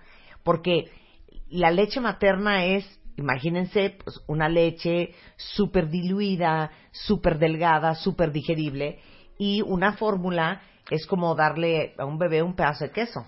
Claro. O se le queda mucho más tiempo en el estómago. Lo que pasa es que la, la, la fórmula finalmente está hecha en base a leche de vaca y la leche Sí. de vaca requiere... Las vacas necesitan unas proteínas muy grandes porque necesitan pesar alrededor de 300 kilos y los humanos deberíamos de llegar a pesar cuando mucho 80 kilos. Entonces, el tipo de proteína que trae la leche humana es de mucho más fácil digestión, Claro. ¿No? Y por eso a la hora el bebé va a tener hambre. Claro. O sea, ¿cuánto tiempo un bebé come cada hora? Mm, Básicamente las primeras seis semanas, Sí. ¿no? Va a comer muy, muy seguido y no necesariamente va a ser cada hora. Traen el horario invertido y generalmente esto sucede de noche. Sí. Pero después de las seis semanas como que la vida cambia. Afortunadamente los bebés se vuelven muy hábiles Claro. y entonces a lo mejor en 30, 40 minutos acabo de amamantar y va a dormir, va a empezar a dormir a lo mejor dos, tres horas el bebé y mi vida va a empezar a ser mucho más fácil. Claro. Mi leche no sirve. Ok, esto es muy difícil que pase. ¿no? Básicamente la leche de, de casi todas las mujeres va a servir, solamente que ella estuviera desnutrida o ella misma esté llevando una dieta in- incompleta, sobre todo en grasas buenas, ácidos grasos omega 3 y omega 6, ¿no? Sí. Pero si no, en realidad la leche de todas las mamás va a ser buena. Si tú, si no tú ve a los niños que están en las esquinas, que son amamantados, ¿no? Y ves a la María como se levanta la blusa y lo amamanta en cualquier momento y ese niño crece sano, ¿no? Gracias a Claro. que, a que pues, la leche de esa mujer sigue siendo buena. Claro. Entonces no hay de que mi leche no sirve. No, No hay leche que no sirva. no, no, no, no, no. Este, es, es difícil que llegue a suceder eso. Ahora, eh, alguien más dice, me enfermé y estoy tomando antibióticos, otro tipo de medicamentos. Ok, Tengo que cortar eh, la lactancia. No, más o menos el 90% de los medicamentos son compatibles con la lactancia. Eh, muchos de los antibióticos, todo lo que son ampicilinas, penicilinas, eh, cefalosporinas, son compatibles con la lactancia. Claro que eso lo deben consultar con su médico, pero pero no, no es necesario, ¿no? Por eso comentaba yo hace rato, la mujer que me habla y me dice, es que me van a hacer una intervención el dentista y me van a poner anestesia, pues no pasa nada, podemos seguir lactando sin ningún problema. Claro. Aquí dicen otras. Este, yo empecé a complementar con fórmula porque sentí que no se llenaba porque lloraba mucho. Claro, bueno, ahí hay que enseñarles a las mamás a conocer a sus bebés y tienen que saber que no todas las veces que lloran necesariamente el bebé quiere comer. Antes de que llore hay que observar qué quería el bebé, ¿no? Si se lleva manita a la boca, si está buscando el pezón, pues hay que darle de comer, pero no siempre y no todo el llanto necesariamente va a ser va a ser por hambre. Hay que investigarle el pañal, hay que ver si es frío, si es calor y después de eso ofrecer el pecho, ¿no? Si es que vemos que de verdad es hambre. Claro. Eh, ¿Cómo te organizas? A ver, voy a regresar a trabajar en dos semanas. ¿Qué voy a hacer? Ok, lo que vamos a empezar a hacer es, después de que come el bebé unas dos o tres veces al día, voy a empezar a sacar un poco de leche y esa leche la voy a empezar a juntar. Por ejemplo, si me saqué tres veces, la guardo en mi refrigerador, todo eso lo voy a congelar y ahí voy a subirlo al congelador. Al día siguiente vuelvo a sacarme a lo mejor unas dos o tres oncitas de leche, lo refrigero, lo puedo agregar a la leche que ya está congelada y así voy empezando a llenar bolsas. Yo les sugiero que cuando sea banco de leche usen bolsas para que ocupe poco espacio en su congelador. Y el día que me voy a trabajar, yo ya tengo la leche que le van a dar a mi bebé. Supongamos que entré en un lunes y el día lunes me voy a trabajar, me saco la leche durante mi- mis horas de trabajo y la leche que me saqué hoy es la que voy a usar al día siguiente. Y así lo voy haciendo. El día viernes regreso a casa, congelo esa leche. El lunes me llevo leche de la más viejita que tengo y es la forma en que me voy a ir organizando para sacarme la leche y que tenga el bebé el día siguiente la leche. ¿Cuánto dura almacenada en un refri la leche materna? Ok, en el refri te va a durar alrededor de dos días. Eso sería como que lo ideal. Pero si se te olvidó guardarla, podrías hasta ocho días. ¿no? Ok. Y de ahí ya subirla a tu congelador. En el congelador te va a durar de tres a seis meses. Y puedes transportarla en una hielera. En una hielera te puede durar 12 horas. Y si la dejas a temperatura ambiente, te puede durar eh, unas 4 de 8 horas, dependiendo de la temperatura. Aquí, Marta, me gustaría agregar algo. Nos preguntan mucho, ¿y si voy a viajar en avión, qué hago? ¿No? No se peleen y no quieran subir a, arriba su leche. Yo lo que les digo es, pónganle un, un gel bien congelado, métanla en una hielera, que le que le pongan su plástico a la hielera para que no escurra, métanla en su en su este maleta, maleta. porque finalmente si van en un avión grande, las maletas generalmente van presurizadas y llevan la misma temperatura que nosotros arriba en cabina. Y si van en un avión chiquito, la altitud a la que va a volar el avión pues, es muy, muy, muy alta y eso hace que la temperatura finalmente sea muy baja. Entonces la leche no tiene por qué echarse a perder. Claro. Porque si no, luego en los aviones se están peleando con que no me dejaron subir mi leche. Claro. No se peleen con eso. Exacto. Haciendo, hacemos una pausa y regresando, vamos a hablar de este si que te quieres cortar la leche, cuáles son los medicamentos, si, si es que existen, que estimulan la producción de leche, desde la cerveza hasta tomar más leche, este eh, qué no puedes comer si estás amamantando o es cierto que durante el tiempo que estás amamantando no puedes embarazarte, la relación entre lactancia y cáncer de mama y otras curiosidades regresando con eh, la vicepresidenta de la Asociación de Consultores Certificados en Lactancia Materna de México. Gracias. Bebemundo presenta.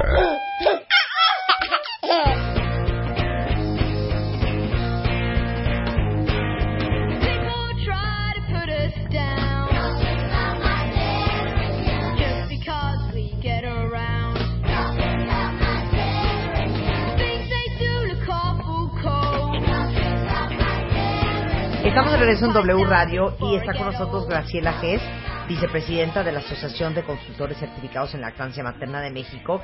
Eh, hemos hecho un gran trabajo, hemos trabajado con la UNICEF, hemos trabajado con eh, la Liga de la Leche, con expertos en lactancia materna, con Graciela, con Mariana Colmenares, en Bebemundo hemos hecho revistas enteras. Hay miles de artículos en bebemundo.com sobre el tema de lactancia, porque les digo una cosa, tenemos que subir los números en México. Somos... eh, de los últimos lugares en América Latina en el tema de lactancia materna. En México solo dos de cada diez mamás amamantan a sus hijos y según la Organización Mundial de la Salud deberíamos estarlos amamantando de entrada solamente con leche materna seis meses Seis meses. y después dos años, ¿eh? Así es. Entonces, eh, hay que subir esos números, por eso estamos hablando del tema hoy y porque justamente eh, esta semana, del pasado 1 hasta el 7 de agosto, se celebra la Semana Mundial de la Lactancia y ahorita, de hecho, Graciela las va a invitar a todas a un super plan. Eh, ¿Hay algún medicamento, alguna comida que estimule la producción de leche materna? Yo me acuerdo que uno de los grandes mitos era, toma mucha cerveza porque la levadura te va a ayudar a producir más leche. No, no hay ningún medicamento que nos ayude como tal. Simplemente la mujer debe llevar una dieta equilibrada, comer de todo, tomar suficiente agua, que es alrededor de 2 a 3 litros. También si toman exceso de agua se puede disminuir la producción de leche. Entonces, esto es totalmente mito. Pensemos en los cavernícolas, vivían desnudos, se bañaban con agua fría, no tenían cerveza, pulque, pero sí tenían leche. ¿Por qué? Porque tienen el estímulo del bebé. Entonces, no, simplemente lleven una dieta equilibrada, coman bien, traten de descansar, peguen al bebé constantemente al pecho y eso nos va a ayudar a tener una buena producción de leche. Claro. Este, ¿qué debes de comer cuando estás lactando y qué no debes de comer? O sea, ¿tienes que modificar lo que comes? No, no tenemos que modificar nuestra alimentación. Básicamente debemos de comer de todo, solo no vamos a exagerar, obviamente, en irritantes, en picantes. Imagínate ¿no? a la mamá que está recién parida y que se enfermara del estómago. Entonces también tenemos que cuidarla a ella. Y por eso es el no exagerar en grasas, el buscar no comer, por ejemplo, camarones o mariscos que pueden ser eh, más factible que nos enfermen del estómago. Y hay que tratar de cuidar los estimulantes, ¿no? No es momento de estar tomando eh, Coca-Cola y Red Bull y cosas así. Necesitamos tener una alimentación lo más sana posible, pero hay muchos mitos también y van a llegar y les van a decir, es que no tienes que comer nopales, es que no comas eh, las calabacitas frías. No, no, no, no, no, pueden, pueden comer y llevar su dieta lo más similar a, a como la llevan. Y lo único que yo les diría es, si algún día ven a su bebé que está llenito de eh, granitos o que se rozó o que trae un moquito constante, pues entonces podríamos revisar la dieta de mamá, sobre todo cuando estamos hablando de mm, si mamá y papá son alérgicos, pues a lo mejor ahí tenemos que disminuir la cantidad de lácteos, tenemos que disminuir nueces, cacahuates y alimentos que son alergénicos porque alguna de las proteínas podría pasar a través de la leche materna al estomaguito del bebé y hacerlo sentir incómodo, pero si no, en realidad la mujer debe y debe comer de todo. Ahora, alcohol. Ok, alcohol. Podría tomarme una copa en 24 horas, más no cada 24 horas, ¿no? Ajá. Pero eh, me puedo tomar una cerveza, una copa de vino, de vez en cuando, sin ningún problema. Ok. Eh, ¿Sí se va a la leche materna? sí se va a la leche materna y por eso es por lo que solamente te puedes tomar una copa. Si te vas a ir de fiesta, entonces tienes que sacarte la leche y tirarla Sí. durante toda tu, tu fiesta Sí. y seis horas más desechar esa leche y después de eso regresar a la O sea, tarda el- eh, una mujer como de unos 55 kilos, más o menos como 13 horas en limpiar toda la leche. Sí. O sea, en limpiar, en que salga todo el alcohol que te bebiste de la leche. Por eso es una copa de vino. Así es, o una copa de, o una cerveza, un, un algo, ¿no? Un algo. Un algo, pero Claro. no más que eso. O sea, dos onzas de licor o una cerveza o una copa de vino. Exacto. Eso, eso es absolutamente todo. A ver, eh, explícales la relación que han encontrado científicamente de la lactancia con el tema del cáncer de mama. Ah, bueno. Lo que pasa es que cuando nosotros estamos amamantando, nuestro ciclo se modifica, nuestro ciclo hormonal. Y lo que sucede es que cada vez que nosotros eh, ovulamos, hay un microcrecimiento de la glándula mamaria. Y cuando llega la menstruación y ven nuestro cuerpo que no hubo embarazo, se reabsorbe ese tejido mamario. Entonces, Cuando nosotros estamos lactando, descansamos de esos ciclos, descansa la glándula mamaria y entonces al no haber ese microcrecimiento evitamos la posibilidad de que haya un crecimiento de algún tumor, ¿no? Que alguna de las células se equivoque en crecer. Entonces lo que se ha visto es que las mujeres que han amamantado es mucho menos probable que padezcan de cáncer de mama. Claro, ok. Durante la mamantada, ¿no vas a salir embarazada? Ah, no, eso es totalmente falso. Aguas, cuenta bien. Sí. Aguas. Para que este, quedes embarazada, la lactancia no es un anticonceptivo, definitivamente. He tenido muchas mamás que se han embarazado, entonces no, no es un anticonceptivo la, la, la lactancia. Y claro que sí puede salir embarazada. Claro ¿no? que sí puede salir embarazada. Entonces aguas. No tengo pezones que parecen chupones. Tengo un, un pezón frágil. O pezones invertidos. Y mi bebé no se prende del pezón. Ok. Para eso eh, podemos hacer diferentes técnicas. Hay formadores de, de, de pezón. Podríamos usar, ya en un caso extremo, una pezonera.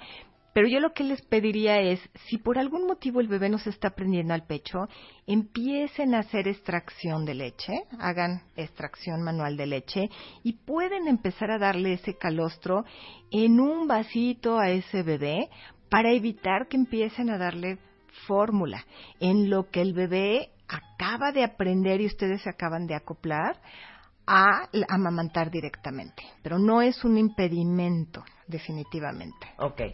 Siguiente. Eh, yo dejé de lactar porque se me pusieron las, las, eh, las mamas muy duras, este, me sentía muy mal eh, y no supe qué hacer y entonces me corté la leche. Ok. Eh, no, por favor. Hay, hay dos momentos. Eh, cuando baja la leche, el pecho se va a poner duro, pesado, caliente, sí. y eso es normal. Si les llega a pasar eso, simplemente traten de poner al bebé más con más frecuencia al pecho o usen un extractor de leche para vaciar, ¿no? Pueden poner dos minutos de compresas calientes. Si yo me metía a la regadera con agua hirviendo Así en las chichis cuentavientes para que eso se me bajara. Pero después de que saques leche, lo ideal es que pongas compresas frías para bajar la inflamación, Sí. ¿no? Ahora, eso es cuando baja la leche, pero después, cuando eh, nosotros tenemos tiempo ya amamantando, podemos de repente tener una zona que se enrojece, tener un bulto y eso es un conducto obstruido. Entonces ahí tenemos que empezar a dar masaje, a poner compresas calientes constantes. Podemos intentar con nuestro extractor de leche también sacar un poco de leche, pero eh, no dejar esa leche ahí estancada porque entonces podemos acabar con una mastitis. Uf, eso está fuerte.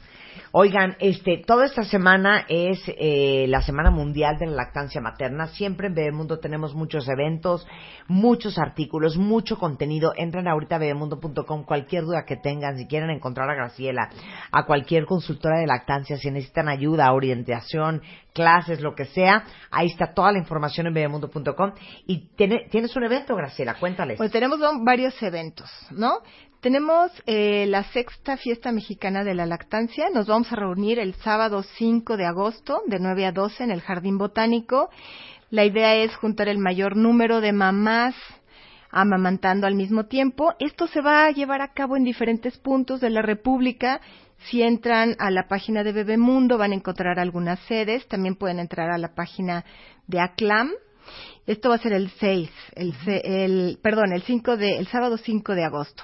Ahora el 19 de agosto vamos a tener un taller de lactancia y regreso al trabajo para todas aquellas mamás que quieran empezar a prepararse y hacerlo de una forma más este ordenada que no sufran Ujú. Ok. y también vamos a tener por ahí una iniciativa de vamos a dar unas tarjetas a en diferentes puntos de la República y la idea es que cada vez que nos encontremos con una mamá lactante, le regalemos una tarjeta. Esta tarjeta va a decir, gracias por lactar a tu bebé en público. Ah, yo todo el tiempo, cada vez que veo a una mamá lactando en público, siempre me la acerco y le digo, te felicito Bravo. mucho, te celebro y te aplaudo.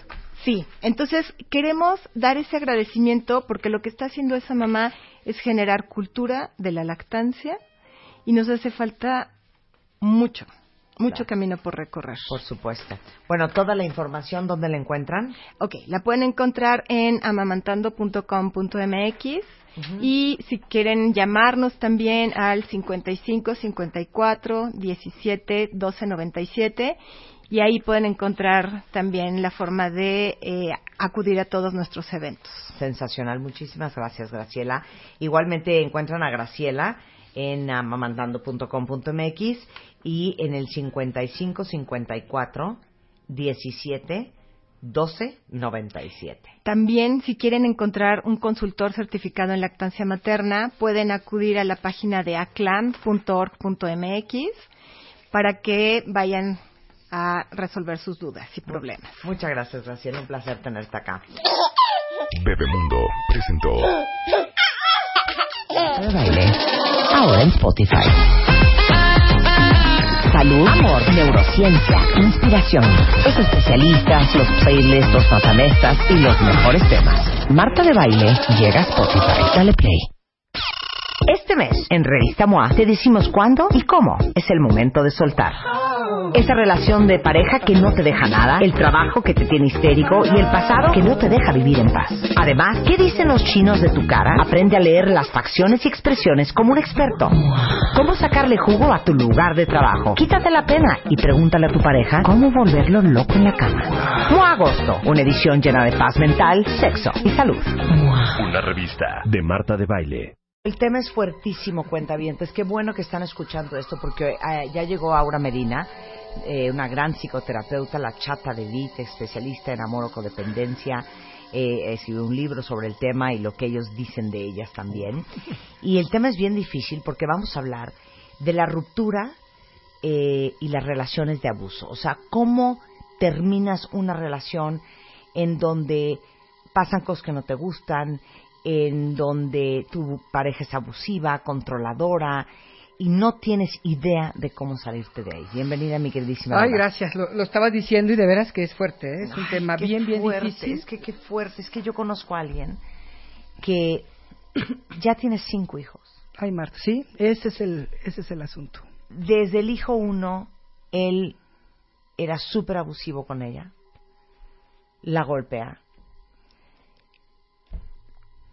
Luego vino el hijo dos, luego vino el hijo tres. Y, y el otro día yo platicando con él le decía, pero nena, ¿por qué seguiste teniendo hijos y por qué sigues con él? Pues es que él quiere tener hijos y pues, ¿qué Sí, hago? sí. Y entre más tiempo pasa, más pierdes tu voluntad. Claro, es muy- una cosa bien complicada que creo que a, a muchos nos cuesta mucho trabajo entender es. que no empaques tus cosas y te largues, pero que solamente si has estado ahí podrías entender por qué te sientes tan atada, ¿no? Y definitivamente no podemos ni siquiera juzgar a las mujeres que están ahí, Marta, porque no es nada más gente, personas que digas, bueno, tienen historias de codependencia, de, de codependencia vienen de, de padres abusivos. Sí, en general sí, pero también he visto casos de mujeres que no tienen estos antecedentes y se van enredando, porque en realidad no es que la primera cita o la segunda y la tercera el tipo te agarre a golpes. La mayoría de las personas, y lo hablamos en aquel programa que hicimos precisamente de por qué él hace eso, decíamos, la mayoría de los abusadores son, son hombres muy carismáticos. Y podríamos hablar claro. también de mujeres abusadoras, pero no es el caso. Sabes que hay una mayoría abruma- abrumadora de hombres, de, de- de que son hombres los que abusan. Y puede ser un abuso, en el caso de tu amiga, bueno, es un golpe, se ve. Pero hay un abuso psicológico y estamos rodeados, rodeados de eso. Y lo peor es que inclusive en los programas de televisión, en muchas películas, esto se, se, se actúa como si fuera una cuestión de chiste. ¿no? El, el de las bromas a las mujeres, este, ¿te acuerdas aquel programa casado Married with Children? Ese, Sí, ese claro. bueno, a, a todo el mundo le encantaba. Los hombres se morían de risa con ese programa. Y me cae que el hombre, o sea, es, es justamente de lo que estoy hablando, ¿no? cómo, cómo hablaban de las mujeres, cómo las minimizaban, cómo se burlaban de ellas, en forma de chiste. Y eso es lo que no estamos entendiendo. Que, to- que cuando, inclusive las mujeres, muchas veces hacemos lo mismo sin darnos cuenta que estamos de alguna manera sosteniendo esta, esta conducta, ¿no? Entonces, bueno, Claro. ¿qué hacemos con estas mujeres que hacen estas mujeres que están atrapadas en relaciones que a veces ni siquiera es tan obvio que son controladores y que además ellos tienen una de las características de los controladores es que seducen familiares y amigos. A ver, da- danos, danos ejemplos de cómo te seducen a ti y cómo seducen a tu son entorno. carismáticos bárbaros son en, en la psicología en la psicología de Wilhelm Reich y de Alexander Lowell se llaman psicopáticos son personas que son altamente seductoras, o sea, saben cómo, están atentos a todo, tienen como un radarcito, ¿no? Y están atentos a qué es lo que te gusta, qué no te gusta, van, van tomando, observan, observan de una manera impresionante y van como tomando información para luego poderla usar en tu contra o... Totalmente, claro. Es impresionante. De hecho, en estas relaciones controladoras, al principio se, se, se hacen pasar por los,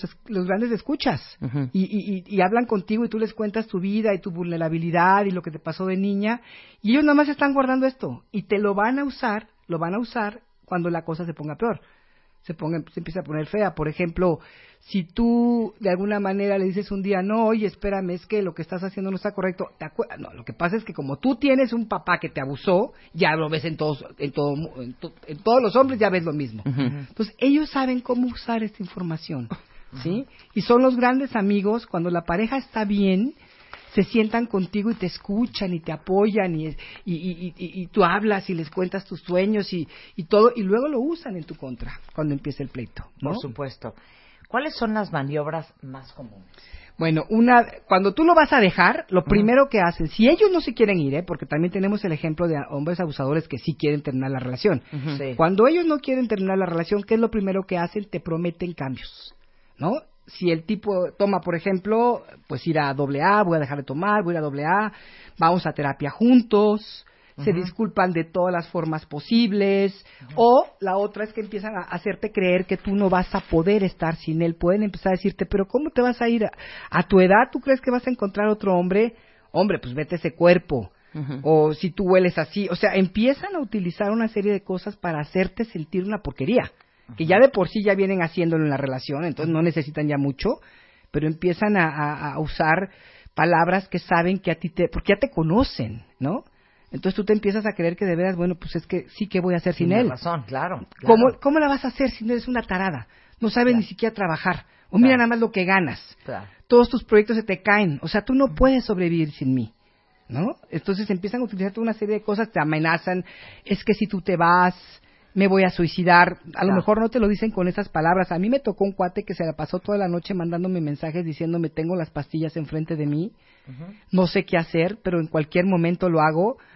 Y yo le hablé a mi madre y le dije, oye madre, ¿qué hago? ¿Voy o no voy? Y me dijo que si quieres vamos, te acompaño. Y, y le dije, ¿sabes qué? No, no voy a ir. Es un vil chantaje. Si lo hace, asumo la responsabilidad. No, no, no, no la responsabilidad de él, de no ir. Porque ir a, a- ¿no? Es como te empiezan a Sí, hacer, sí. y a lo mejor sí lo hacen. Pero pues ya es cuestión de ¿Alguien ellos. ustedes, cuentavientes, se siente así, se ha sentido así. Si nos quieren compartirlo, vamos a hacer anónimo. Este, te la acabas creyendo. Te la acabas creyendo. Este, pueden volverse de repente súper amables, dejan de, de ser ofensivos, empiezan a ayudarte con las cosas tal como tú les habías pedido por tanto tiempo, arreglan lo que no habían arreglado, van a, este, empiez- de- sí, vamos a terapia, vamos con no sé qué, porque yo también quiero estar contigo, ¿no? Eh, obviamente convencen amigos.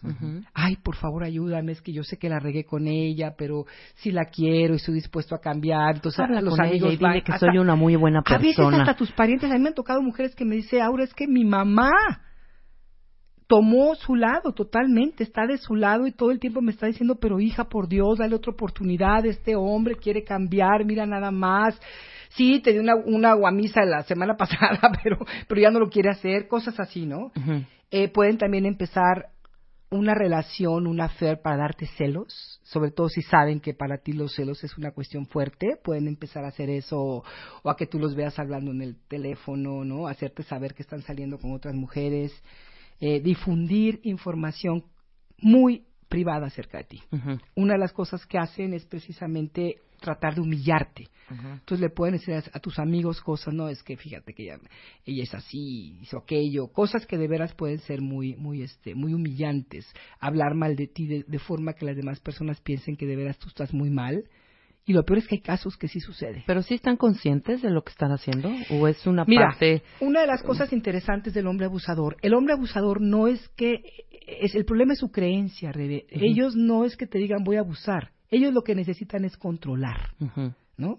Entonces van a usar una serie de técnicas que son muy abusivas. Entonces para ellos lo que están haciendo está correcto.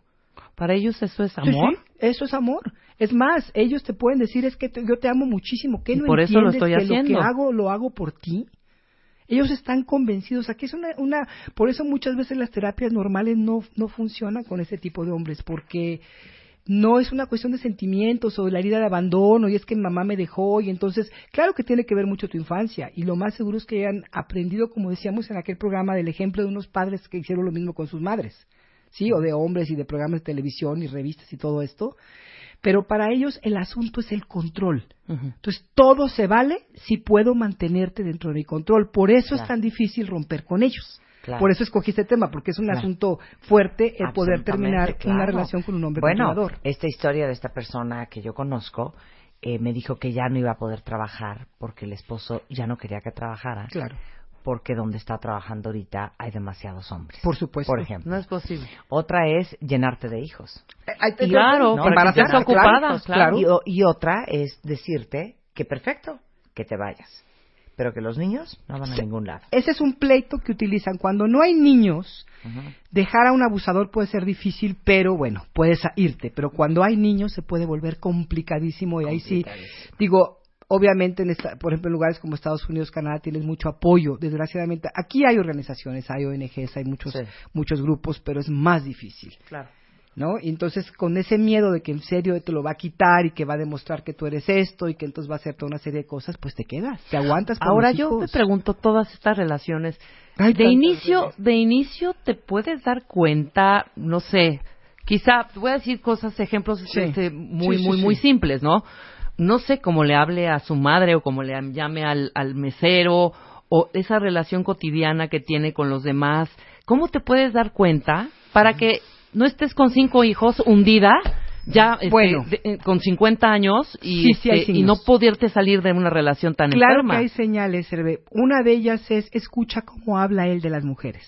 Porque eso sí no lo, no lo, no lo esconde. Cuando él se pone de víctima de sus exes, de todas, ¿eh? no nada más de una, porque puede ser que de una sí. Podríamos decir, bueno, este pobre cuate le fue de la fregada con esta señora, o a los dos les fue muy mal, y entonces cada quien echa pestes del otro, ¿no? Puede pasar.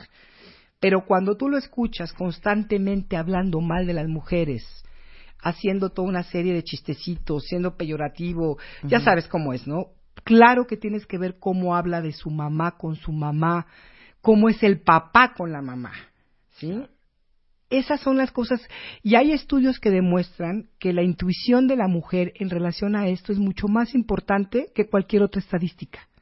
Si tú sientes que esa persona tiene alguna de esas características y todavía estás a tiempo, y, to- y si aún si no lo estás, sal corriendo. Corre. Corre, Claro. porque no hay, no claro, es fácil. Claro, regresando del corte, como uno de repente ve las alarmas, pero se hace la loca. Pero totalmente. Y cómo hay alarmas y alertas bien claras que uno finge que no tienen importancia. Regresando del corte con Aura eh, Medina. Nos estamos de regreso en W Radio platicando con Aura Medina sobre la ruptura de relaciones que son abusivas. Sí. Y cómo dejas una relación abusiva.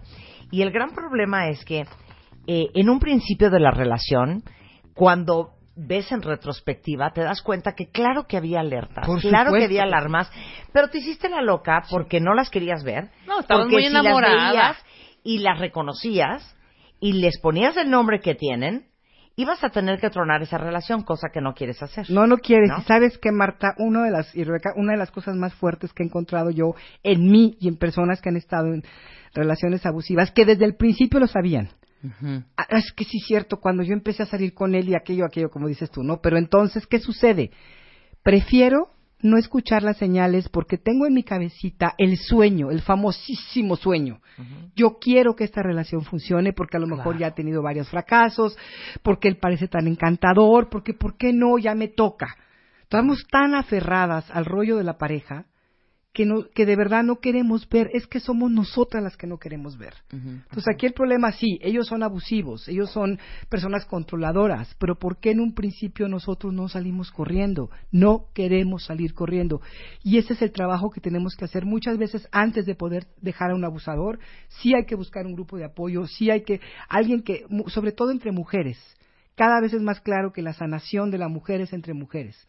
Nos hizo falta esa parte del cuidado maternal que no recibimos, que ese es un tema que tenemos que, que hacer un programa, Marta, de eso de mi madre y yo misma, porque de veras es bien fuerte. Y ahí es donde nos perdemos, perdemos, no tenemos, no queremos confiar en lo que estamos sintiendo. Claro. ¿no? Hemos perdido el, el, el, el- la- como tú dijiste un día que me encantó esa frase, le dimos la brújula a alguien más. Alguien más tiene la brújula de, de mi vida en sus manos. Entonces, pues no la quiero tomar, porque yo quiero que él sea mi príncipe. Y estoy aferrada a eso. Entonces, en ese aferre, no quiero ver y no veo, punto. ¿No? Y hasta que no la realidad me empieza a abrir, porque cuántos años pasan. Y el problema de esta relación es que entre más permitas que pase el tiempo, más te ciegas más te intoxicas. Es como si entrara una nube en tu conciencia, no hay conciencia más bien, no ves, no quieres saber. La- hay personas que te empiezan a decir al principio, muchas gente, muchas personas de afuera no se dan cuenta porque efectivamente él siempre va a actuar.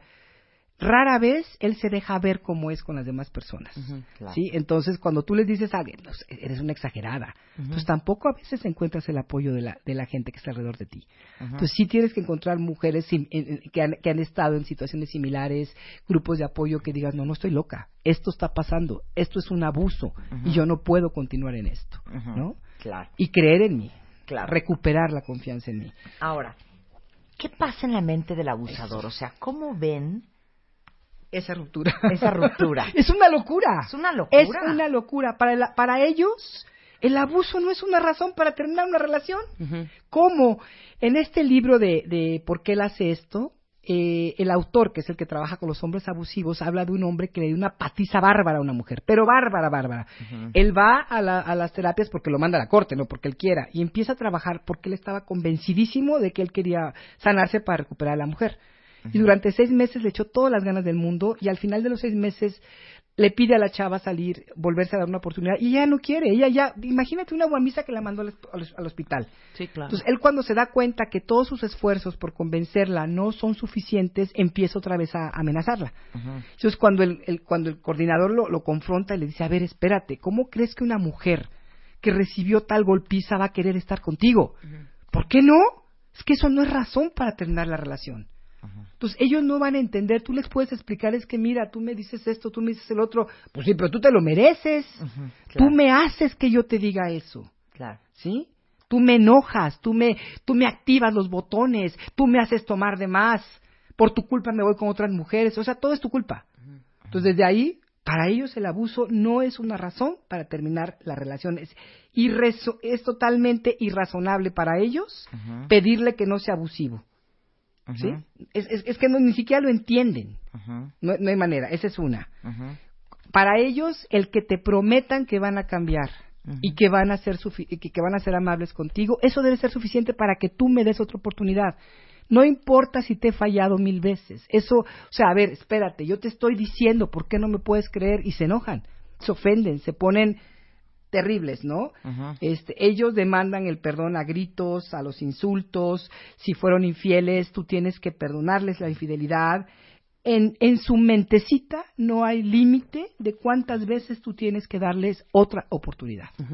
Y no, y no es que van a cambiar, no va, no va a pasar nada nuevo, pero ellos Claro. se lo, ellos se convencen a sí mismos que sí. Más ellos no, ellos no ven la necesidad de cambiar, esa es la realidad. Entonces te prometen para, para, para que tú escuches lo que tú quieres oír. Ok, tú quieres que te diga que va a cambiar, ok, te lo digo. Pero, Pero hasta ahí no hay la intención de ni no buscar hay- ayuda, ni a ir a terapia, sigue No, siendo ella la es la que está mal. mecánica. Claro. Tú eres la que estás mal. Yo, porque te lo voy a hacer? Nada más para convencerte. Y a la mera hora, hay, hay, hay casos en que van a terapia. A mí me ha tocado un par de parejas así. Y nada más porque conozco ese tema. Pero los hombres te conven- convencen al terapeuta que la que está mal es ella. Que porque ella tuvo abuso de chica y su papá fue así. Y entonces ella cree. Y, y son, y son muy inteligentes. Tienen esa inteligencia en ese sentido. No, no que sean muy inteligentes. Pero sí tienen desarrollada como esta capacidad de poder manipular, porque ese es su rollo, la manipulación. Te manipulo de cualquier manera para poder controlarte y que hagas lo que yo quiera. Eh, para ellos no hay un límite en cuanto tú, en todo lo que tú tienes que hacer para que esa relación funcione. ¿sí? Ellos, ellos pueden tener la relación cuando ellos quieran, pero la pareja no tiene ese privilegio. Esta relación se termina cuando yo quiera, no cuando tú quieras. Sí, Sensacional. entonces, a ver, estas promesas de te lo juro que voy a cambiar, te lo juro que voy a hacer mejor en el futuro, te lo juro que ya no lo vuelvo a hacer. o sea, Marta, sabemos que eso O sea, es que cero. es que miren, la gente no cambia. Esa es la primera No lo premisa. cambiamos. Y segundo, y la gente que cambia es porque tiene unas ganas de cambiar y requiere Exacto. un esfuerzo y una terapia y un trabajo Y un compromiso bárbaro. impresionante. Y lo que tú dijiste al principio, porque tiene ganas de cambiar, porque está convencida que necesita cambiar porque su vida no funciona. Estos señores no lo ven de esa manera. Entonces, ellos no, fíjate, esto es bien importante. A ver, mujeres, cuando busquen una pareja o escojan la pareja, olvídense del potencial. Es que él me dijo que quería dejar de tomar. Es que él me dijo que quería empezar a meditar y como yo medito, Sí. se enamoró de mí. A ver, Sí. búsquense o más bien encuentren al que ya está meditando, si es lo que quieren, al que no toma, al que no es así, porque si tomamos estos personajes con potencial y que quieren hacer eso y que te buscan a ti para que tú los ayudes a convertirse en esos hombres buenos que quieren ser, no va a pasar nada. Imposible, o sea, como bien dice Marta, no cambiamos. Si los que queremos cambiar nos cuesta un chorro cambiar, estamos luchando con nuestros malos hábitos, con nuestras malas costumbres y estamos en terapia, estamos en mil cosas y nos cuesta un chorro. Imagínate una persona que dice, yo no tengo por qué cambiar. ¿Por qué voy a cambiar yo? Claro. Cambia tú, vuélvete Claro. más adaptable. Claro. Eh, esta me gusta, la tercera. No hay límite en cuanto ella debería de trabajar para que funcione la relación. Claro, es lo que te digo. Tú eres la que tienes que hacer todo, tienes que satisfacerme.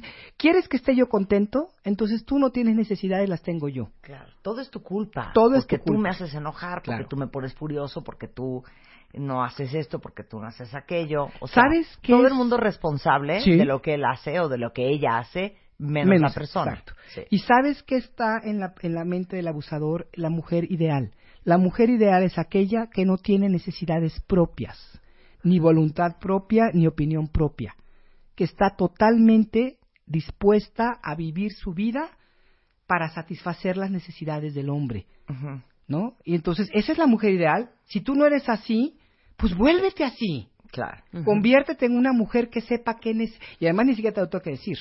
Claro, pero si no hay límite de cuánto tú deberías de hacer para que la relación funcione, No hay límite. significa porque fue un robo hormiga. Sí. O sea, no, no es una cosa de cero a cien en No, un minuto. exacto, claro que no. O sea, es muy poco a poco. escalando. Claro.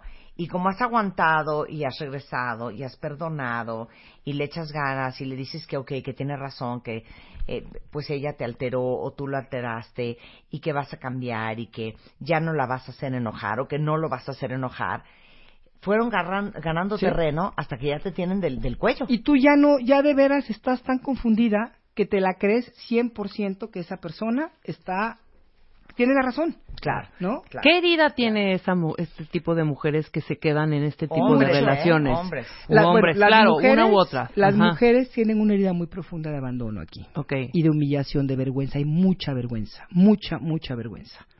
Porque por esa vergüenza es justamente que permiten que Y se vaya escalando y se quedan. ¿sí? Y es muy difícil, digo, la mayoría de las mujeres se mueren en estas relaciones, o sea, crecen y se reproducen y se mueren con estos hombres, sobre todo en países latinos. Claro. Los hombres, los hombres vivieron esa violencia. Es muy posible, y no de la madre, ¿eh? porque mucha gente piensa que vienen de madres muy controladoras, seguramente en algunos casos sí, pero no son de estos- este tipo de hombres. Este tipo de hombres en general, eh, ¿cómo se dice? Aprendieron esta conducta de padres que hacían lo mismo con las madres, de madres sumisas y padres muy, muy, muy abusivos, muy controladores, muy este groseros con sus mamás. Ellos vieron esto y que también fueron muy bullies con ellos mismos, con los niños. Si yo conocí una persona que era así, él, él lo negaba, él decía que su padre era un- había sido un padre maravilloso. Y cuando fui con él a conocer a su familia, la hermana me dijo, mira, nuestro padre fue un bully, un verdadero bully, y sobre todo con mi hermano. Entonces, él tiene esa parte también. Yo decía, ¿será? Y sí, sí, la tenía. ya, ya después salió la partecita, ¿no? Pero, pero sí, casi siempre cuando el niño recibió un abuso muy fuerte del padre, también hay un enojo muy fuerte ahí porque la madre no lo pudo defender. ¿Sí? Muchas veces el, el enojo contra la madre tiene que ver, o contra la mujer tiene que ver ese coraje de por qué tu mamá no me defendiste. Él era el malo, tú tenías que haber hecho por mí. ¿no? Y entonces, tú sabes, la víctima se identifica con la personalidad del, del, del, del, del victimario, porque no tiene sentido el yo. Entonces tiene que, que volverse de alguna manera y se vuelve exactamente como fue, como fue su, digamos, Claro. su, su, su verdugo, por así Claro. decirlo, ¿no? Y que es primo hermano del otro, que, que sienten que la otra persona es responsable de lo que tú sientes y de cómo tú estás. Totalmente. Y de hecho, eso es parte de lo que para ellos es. En una ruptura, aunque ya nos separamos, tú sigues siendo responsable de mis sentimientos y de mi bienestar. ¿Sí? Porque ellos tienen un sistema de valores sumamente ventajoso y entonces la mujer, aunque ya no sea su esposa, sobre todo si todavía le pasa una pensión o si tienen hijos, aunque ella diga ya no soy tu pareja, ella sigue siendo responsable de lo que él necesita. De... Yo, yo me acuerdo un caso hace muchos años que conocí una pareja, una, bueno, una, amiga y sus papás estaban separados de años. De hecho, el señor ya no vivía ahí, tenía otra pareja. Él llegaba a la casa, no le hablaba a la esposa, pero la señora tenía que darle de comer y tenía que atenderlo como si fuera el señor de la casa de toda la vida. Y él ya no vivía ahí, ¿no? Ella Claro. seguía siendo responsable de atenderlo a él. Y él se sigue sintiendo con el derecho de exigirle que lo cuide emocionalmente. Eh, sobre todas las cosas del mundo, él la va a ser responsable de, sus- de- de todos los sentimientos que se les lastimaron durante la relación o durante la ruptura, sobre todo si ella fue la que lo pidió. Y para ellos, tú le perteneces, punto, ¿no? Para ellos eres una como una especie de cosa, una posesión y, y finalmente tú tienes que hacer lo necesario para satisfacerme a mí, para Claro. estar bien. O sea, no, tú no Pero lo peor de esto, Marta, Rebeca, es que ellos se lo creen. Por eso es tan difícil trabajar con este tipo de hombres, porque no es una cuestión que los... están bien. Eh, tienen una creencia tan arraigada Mm. en esto. O sea, han- imagínate la cantidad de años que han pasado construyendo un laberinto en su mente Ajá. para no sentir el profundo dolor, la vergüenza que sintieron de niños al ser amenazados, este, agredidos, violentados por su padre, de ver a la madre cómo sufrió. Entonces, para poderse quitar todo, ellos se, es como si se cerraran. Literalmente en la terapia corporal se dice que ellos se inflan arriba y cierran inclusive toda la parte de, de la sensación para no tener ni siquiera empatía con sus con, su- con las mujeres, con las víctimas. Claro. ¿No? Y entonces ellos están convencidos que así es la cosa. Ese es el problema. Entonces, sentarse con ellos a tratar de negociar o como pareja a tratar de decir vamos a llegar a un acuerdo, híjole, casi imposible. Claro. Casi, casi imposible. Hay una gran sensación de que tú me perteneces. Sí, totalmente. O sea, yo te poseo, yo soy tu dueño. Así es. Y yo hago contigo lo que, lo que yo quiera. ¿En qué, en qué momento pasa eso? ¿Cómo, cómo sucede eso? Pues tú le vas entregando el poder también, poco a poquito en la relación, lo que tú decías, ¿no? Este proceso hormiga que va día a día, donde tú vas diciendo que sí ya para no pelear, donde, donde cedes, donde cedes, donde cedes, donde cedes, donde te vas destruyendo, te vas, am- te vas haciendo cachitos. Y llega un momento en que él ya, para él tú ya eres de su propiedad. Tú y los hijos son de su propiedad y él puede hacer lo que quiera con ellos. Y así es. Y estos son condicionamientos muy viejos. Piensen en, la, en cómo era antes, ¿no? En, la- en la- nuestras abuelas, bisabuelas. Pues es que así era mucho, ¿no? No que todos fueran abusivos. Pero la mujer, pues sí, era una propiedad del hombre. ¿No? Paga una dote, yo me caso y pues pasas a ser de mi propiedad. Tú eres la señora D. Ahora, ¿no? obviamente no te van a dejar ir. No. ¿Por qué no te dejan ir? Bueno, para ellos, imagínate si te dejan ir. Por ejemplo, tú le pides un break a una de estas personas. Quiero un receso. Estoy confundida, necesito. y para él es como decir, no, ni más, se me va a salir del control. Y todo este, esta programación que yo he venido trabajando con ella, Claro. ¿qué tal si ella encuentra a otras personas que le empiezan a poner en mi contra? ¿no? Claro. O ella va y- le abren los ojos. O le abren los ojos, y entonces, porque en el fondo, en el fondo, en el fondo, él sabe perfectamente que lo que está haciendo no está correcto. Claro. Eso sí es cierto. Entonces, Claro. obviamente el hombre no va, eh, porque es como tú le estás declarando tu independencia, tu derecho a decidir, y eso no va con su control. O sea, tú no tienes derecho a decidir. Entonces, ¿cómo que tomarnos un break? Pues no, para nada. Claro, ¿Y claro. qué vas a descubrir si te sales de mi control? Claro. Al final. Ahora, híjole. O sea, no sé ni, ni si debo de preguntarte si hay algún caso en que el abusador desea terminar la Claro, relación. hay muchas veces que él por los abusadores, este tipo de hombre lo que tienen es que, bueno, si tienen hijos y están con una esposa, pueden enamorarse en algún momento y, se- y- y dejar a la esposa o nada más tener su afer por fuera. Pero si él por alguna razón decide terminar la relación, puede ser que sea un poquito más fácil si no hay niños, como decíamos en un principio, ¿no? Pero tampoco creas que te va a dejar en paz del todo, porque tú sigues siendo de su propiedad y va a ser cuando él lo decida.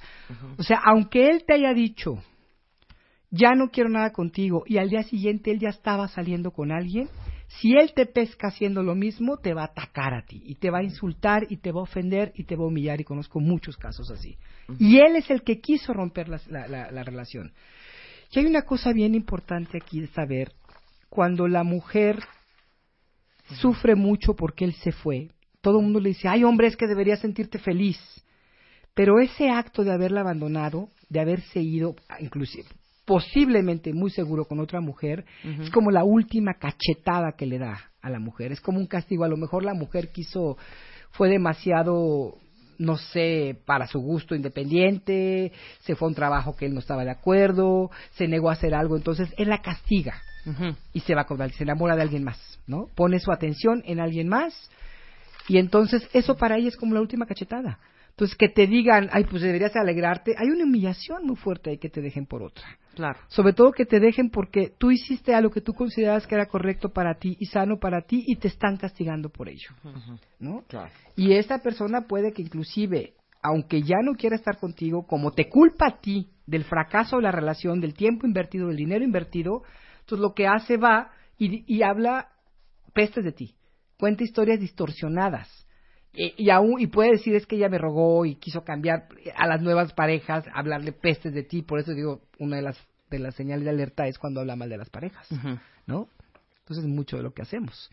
Y es y la y obviamente la persona que se queda se queda la mujer se queda muy rota porque no se va limpiamente, no se va agradeciendo, no se va como en una relación normal que terminas y dices, bueno, no funcionó, pero pues gracias, ¿no? O que nos peleemos un poquito, pero luego podemos tomarnos un cafecito y decir, bueno, pues mira, no somos compatibles, ahí muere, ¿no? No, este señor se va a hacer, se va a asegurar de aplastarte lo más posible para que tú no vayas a otra relación. ¿Por Claro. qué? Porque se le da su gana, ¿no? Nada más. Sí, pues, eh, na- sí, no hay un motivo, no, hay no, una razón, no hay nada. Y aunque haya sido la persona más amable, él en su cabeza va, va a hacer todo el tipo de historias que pueda hacer para convertirte en una de las bitches. Claro. Sí. ¿No? ¿Por qué? Porque así se justifica el mismo el poderte, el poderte haber dejado. Ok, regresando del corte, ¿cómo te alejas de un abusador? No se vayan. Seguimos de regreso en W Radio. Estamos platicando con Aura Medina de WIT sobre eh, todas estas relaciones de abuso, todas estas Y características romper. de los hombres que a mí me impresiona muchísimo Híjole, todo lo que estamos platicando acá. este no muy fuerte, ¿cómo Bien no? fuerte. Porque no entiendo en qué momento, en qué momento ya estás metida, como lo decía Marta, con cinco hijos, hundida, eh, deprimida, frustrada, con un abusador, controlador y manipulador, ya haciendo de tu vida. Y ahí Ah, quedar. Claro, y ahí quedarte, por Sí. supuesto. Y mira, tú, tú me conoces, me encanta bromear, me encanta que la codependencia y jajajajuju, pero para mí este tema no tiene nada de broma, de veras. Es, Claro. seri- es hiper serio porque es tu vida. Y No, no, no, quiere decir que te va a matar, pero te va a molar la vida, te la va a acabar y Estoy ni cuenta te vas a dar. Ni cuenta te vas Y a ni dar. cuenta te vas a dar. Así como el hombre no se está dando cuenta de lo que está haciendo y para Así él es. es el, su lenguaje del amor. Sí, sí, ¿no? sí, claro, por supuesto, esa es la forma en que él ama. En que él ama. Donde la violencia y el amor, o lo que llama él el amor, se han trenzado a través de los años. Claro, ahora sácalo de ahí. ¿no? Y a él no lo vas a poder sacar, es muy difícil. Muchos de los especialistas de Estados Unidos, precisamente el que escribe este libro, Ajá. eh, Lundy Bancroft, el de por qué él actúa así, lo dice, es casi imposible sacar a estos personajes. Entonces uno hay que salirse. Uno tiene que salirse de ahí. ¿Cómo lo hace uno, Aura? Por favor. Vamos a, vamos a hablar un poquito. Bueno, primero que nada, Rebe, sí hay que intentar determinar el nivel de riesgo. Porque si estamos hablando de abusadores psicológicos, aún así, aunque nunca te hayan agredido, si ellos no quieren dejar la relación, pueden actuar de manera agresiva, ya sea, como decía hace rato, con rumores que de veras arruinen tu reputación, haciendo que te pelees con amigos, este, hablándole en pestes de ellos, persiguiéndote, acosándote, Eh, y bueno, ponemos aquí una lista de peligros, digamos, de alertas, de señales que no quiere decir que porque lo tengan va a pasar algo terrible, pero si lo tienen, pongan atención. ¿no? Una de ellos es cuando la persona, es, este hombre tiene celos y una posesividad extrema hacia ti. Wow. ¿Sí? Un hombre demasiado. Digo, ve a Otelo, por Dios, la, la, la- Ándale, la- ya está la, el historia de Otelo. perfecto. Ahí te habla. Los celos Claro. son una de las de las razones más fuertes de crímenes pasionales. Son los celos. Es que tú lo sabes, los que hemos sentido celos nos quere- queremos matar. Totalmente. Y ¿No? este signo se reconoce en el O sea, segundo date, ¿eh? por segundo, Dios. tercer date, O sea, ya sabes. Claro que sí. ¿No? Te das cuenta. Aunque él te diga, no, yo no soy celoso, Ujú. porque me pasó con una. con Uy, un ojo con así, los que digan que no que son me dijo, no, a ¿eh? mí no me da celos porque estábamos terminando. Por mí tú te puedes ir, pero empezó a saber que. Yo empecé a salir con un hombre, a cenar nada más. Me empezó a mandar unas señales de, digo, de, de, de mensajes que yo era esto, que yo era el otro, porque había. Y dije, pues, ¿qué no era celoso? Sí, claro, ¿No? claro, claro. sí, ok, sí, primer signo entonces, celos, Celos. posesividad, extremos los Exacto, dos, ambos. Extremos. Que esa conducta violenta y amenazas que ha tenido, tú te des cuenta que han ido escalando a través de los años. Y eso lo puedes ver. ¿No? En un principio a lo mejor te decía una cosa y poco a poco se ha vuelto más ofensivo, amenazas han subido de tono, se ha vuelto más agresivo contigo. Eso es una señal de peligro. Sí, a correr, ok. Cuando La- esa persona te persigue, te monitorea, te acecha, anda averiguando cosas tuyas, preguntándole a la gente, también es una señal de peligro. Cuando has sido sexualmente violento contigo. Y la violencia sexual es violencia sexual, no es un juego. ¿Sí? Y tenemos que reconocerla. Cualquier cosa que se sienta mal para ti que- y que te sientas forzada a hacer, que te han forzado a hacer, eso es violencia sexual. Cuando él te ha amenazado ya de hacerte algún daño. Cuando es una persona obsesionada contigo. ¿no? Ya sabes, se mete al Facebook, se mete al este, anda checándote, está obsesionada, aunque no te ame. Y eso no es amor, agua, no crean, no se sientan felices, ay, es que seguramente me ama, no, eso es obsesión, esa es otra cosa muy diferente. Claro. Cuando la persona está muy deprimida, habla de suicidio y muestra señala- señales de que a él no le importa lo que suceda. Como hablabas, como diste tú el ejemplo hace rato. Exacto, que te llame y te dice, estoy ante las pastillas, esto. Digo, al final esta persona resultó un hombre muy controlador y muy violento. No pudo tener una violencia, pero no me yo, yo me fui. Pero, claro, pero tú si me hubiera quedado, me hubiera hecho pedazos. Sí lo puedo. O sea, fíjate, sabiendo, yo tuve que, que, que ir a terapia y, y- y como, como sacar todo eso que me había metido en la cabeza, porque me empezó muy amablemente, muy lindamente a poner, a poner ideitas como, no, ya un hombre no se va a fijar en ti porque tú eres así, porque tú tienes no sé qué. Y al final me decía, te voy a dar consejos para que los para que no se vayan los hombres. Claro que era que era su forma de ponerme la- la- Claro. el antídoto para que no me atreviera yo a irme con otro hombre. Exacta- No, no, no, exactamente. terrible, ¿eh? De una manera bien sofisticada. Claro. Eh, cuando esta persona abusa de sustancias, obviamente, alcohol, drogas, el alcohol no va a producir, no va a causar que un hombre que no sea abusivo sea abusivo, eso no pasa. Pero para un hombre ya abusivo, que encima le metas alcohol, Se pueden dar las potencializa. consecuencias. Claro. Y las drogas, ahí sí se potencializa. O sea, pierde la conciencia y, o sea, ¿cómo decirte? El alcohol y el abuso no están, eh, ¿cómo se dice? Relacionados a fuerza. Claro. Un alcohólico no necesariamente es un abusivo y un abusivo no necesariamente es un Es alcohólico. alcohólico, claro. Pero cuando mezclas las dos partes, uf, Es una ahí sí bomba. de cuidado, sí, sí es una bomba. Eh, cuando has sido abusivo con los niños, contigo, con otras personas o incluso con animales. Porque hay hombres que son muy abusivos, con, no se atreven con los niños o con la mujer, pero empiezan a abusar de los animales. Golpearlos, patearlos e inclusive matarlos. Ok. ¿Sí? Cuando usa pornografía, ¿por qué este punto? Porque Sí, para ¿por qué la punto? Cuando esta persona ve pornografía, lo que está viendo es una mujer que disfruta del sexo, pero que está a disposición del hombre. Él tiene, él, él empieza a crearse en su cabecita que las mujeres tienen que ser de esa forma. Ok. ¿sí? Aceptar lo que, lo que el hombre quiere, porque en la pornografía inclusive es la mujer se excita si la golpean, la mujer se excita si no, pueden, pueden llevar a esos extremos, y cuando en la vida real la mujer no se excita, el hombre se pone fúrico, porque él está esperando que ella responda exactamente como estos personajes de la pornografía. ¿no? demeritan a la mujer altamente. Entonces, él, él de por sí ya trae todo este rollo en la cabeza, lo que para una persona normal entendería que es nada más una cuestión de, de irreal, eh, para este hombre tiene que ser una realidad. Claro. Quisiera que la mujer fuera tal cual. Cuando ha exhibido conductas extremas, antes, cuando tú has hecho algún intento previo de marcharte, y cuando espía tu rutina, ya sabes, ¿no? Toma a dónde vas, qué haces, a qué horas. No, te tiene en control totalmente. Te tiene en control. Ese es el asunto. Entonces, todas estas son señales que, que no puedes dejar de ver. Claro, ¿Sí? claro.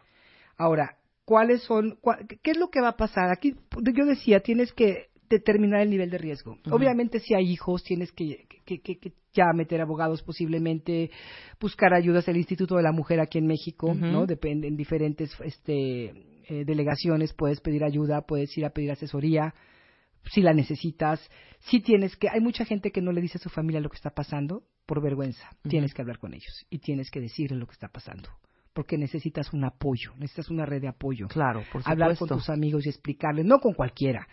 Es más, si se llega a ser tan fuerte la cosa, hasta con tus compañeros de trabajo. Yo conocí una persona aquí que fue a dejar afuera del trabajo de la chava unos boletines horribles de, de ella. Qué. O sea, le empezó a dar boletines a todo el mundo de, no me acuerdo qué fue lo que puso, pero algo que la avergonzó a ella, creo que hasta renunció el trabajo, imagínate. Entonces sí tienes que hablar con las personas que, que tú sepas que te puedan apoyar. Exacto. ¿Sí? Muy bien. Este, buscar, buscar también, eh, asegúrate, bueno, como te decía, que tu familia, amigos cercanos, colegas conozcan la historia. Mantente tú alejada de drogas y alcohol. Sí, sí, Durante sí. este tiempo no te vayas a emborrachar con él ni con amigas. Tienes que estar muy no clara. vulnerable, claro, hay que estar muy, clara. vulnerable. Ujú. Y si tú tienes un problema con las sustancias, pues por favor busca ayuda. ¿Sí? Porque tienes, que- o sea, si tú eres alcohólica o te gusta tomar con él o tomas mucho y, y- y estás en pleno crisis, imagínate lo que puede pasar. Claro. Entonces tienes que mantenerte sobria, clara y bien enfocada en lo que estás haciendo. Planear. Digo, a veces no es necesario llegar a esos extremos, pero, pero a veces es emocionalmente donde tienen amarrada, ¿no? Eh, mientras se disuelve la relación en todo este proceso y hasta un tiempo después debes estar especialmente alerta de tu seguridad y tomar los pasos necesarios para protegerte. Después de este rompimiento, espera al menos unos meses antes de involucrarte con una nueva pareja. No nada más para que te des a ti oportunidad de procesar todo lo que pasó, Rebe, Ujú. sino también porque si tú te metes con una pareja luego, luego, él puede también lastimarte. Claro, Entonces, claro, totalmente. Mejor, mejor espérate un tiempo. ¿sí? Asiste a grupos de, ato- de apoyo, de terapia, y recuerda que tu vida te pertenece a ti. Haz lo que sea necesario para estar tú bien. Claro, totalmente. Totalmente. Y, a- y no rendirse. No te rindas. Porque, muy- no. porque yo me imagino que este tipo de eh, personaje, por así decirlo, Sí, abusador, bueno, manipulador, Los individuos en cuestión. cuando logras salirte, si es que, eh, bueno, hay muchas maneras de, de lograr salir de las garras de este personaje, de ¿no? Cuando logras salir, va a estar buscándote y tratando de, de- de- otra vez de cazar a la de presa, a ¿no? pescar, por supuesto. Sobre todo si no fue él el que inició la ruptura. Claro. Y muchas veces, aunque él te ha dejado, si su affair actual no funcionó, si se fue con alguien y ya no le gustó y regresa, por la razón que sea, va a volver a tratar de hacerlo. No, claro, y las características que ya nombraste antes, cuando sí. estamos platicando del tema, pues evidentemente va a prometerte nuevamente que va a cambiar, que regreses, Sí. que no puede vivir sin ti, bla, bla, bla, etcétera, etcétera, etcétera, Así ¿no? es. Entonces, ¿cómo ponerse fuerza, Pues fuerte, Aura? que Porque a empezar a, veces crear recursos. parte débil, Por ¿no? supuesto que sí, Rebeca. Es- ese es- para mí siempre que me le digo, mira, deja de preocuparte cómo dejar a ese individuo y ocúpate en ti un poquito. Claro. O sea, cambia tu atención en, en, en cómo lo dejo, cómo me voy, cómo me voy, porque digo, claro que está uno con esa obsesión. Empieza a buscar recursos, como decía, busca grupos de apoyo, si no hay en tu localidad, pues inclusive ahorita ya está codependencia online. Claro. Lee libros, pide apoyo a gente que busca mujeres que han estado en estas situaciones y que ya han salido. Pregunta, averigua. Hay tanta información ahorita. Claro. Que es un pecado no hacerlo. De Sí, verdad. estoy de acuerdo. Sí. Este, ya se, se, se abre cada vez más las posibilidades para las mujeres de, apoy- de apoyarnos, de, de, de, de, pues jalarnos unas a las otras en este. Hay hombres también que están apoyando. Sí, claro. Lee libros. El libro de las mujeres que aman demasiado viene a ser como la contraparte de este libro de por qué él hace eso, por qué él actúa así. Porque yo estoy ahí también. No, él actúa así, ¿por qué? Pero yo, ¿por qué Sí, estoy ahí? ¿cuál es mi herida? ¿Cuál ¿Qué es lo la que me parte está- mía? Me está, ¿No? eh, pues no permitiendo, sino lo que me está haciendo quedarme en un Eso, en una relación nociva, en una Cualquiera relación podemos caer en manos de un tipo así porque son muy charming, son muy carismáticos, pero yo sí creo que si tienes una autoestima más o menos sana te das cuenta y te sales. totalmente. Las personas, las mujeres que están más dañadas son las que se quedan. Ujú. Entonces hay que trabajar con esa parte. Quizá la primera señal te saque de donde digas, oh, a a ver, a ver, Sí. Ya la segunda la piensas, la tercera Híjole, dices, no hay este manera, ¿eh? tiene algo ahí. Claro, Y entonces, claro, y claro. hay muchos factores a las mujeres. Por ejemplo, esta parte nosotros, por eso hay que trabajar tanto con mujeres, porque las mujeres somos bien competi- competitivas. Entonces, así va con otra, ah, pues yo voy a demostrar que yo soy mejor. Entonces, eso nos puede enganchar con un hombre así. Claro, claro. Y ni cuenta nos dimos y ya estamos bien enganchados. Ajá. Por esta parte de la competencia, Sí, por sí, esta sí, parte del querer Yo, ganar, de ganar. Este triángulo no resuelto con mi madre y mi padre, porque de ahí viene todo y ya hablaremos un día todo este asunto. Ajá. Pero eso me lleva a querer competir siempre con mujeres y a caer muy fácil con hombres que tienen otras mujeres Ah, pues, o en situaciones de triángulo. Claro, pendientes, cuentamientos. Sí, no, no, porque no, eso, no. eso es importante lo Nos que acabas de decir. el inconsciente por todos lados. Claro, tenemos que estar bien alertas, crear conciencia, crear, conocer nuestros recursos, saber con quién contamos, crear redes de apoyo, ¿no? Cada vez es más fácil hacer esto de verdad. Pues hay que hacerlo. No hay pretexto. Y la relación con los hijos, cuando hay hijos, ¿cómo es con este padre controlador y, Híjole, y es- manipulador? es- eh, hay un capítulo entero en este libro que les menciono de por qué él actúa así, que habla del, del controla- el abusador como padre.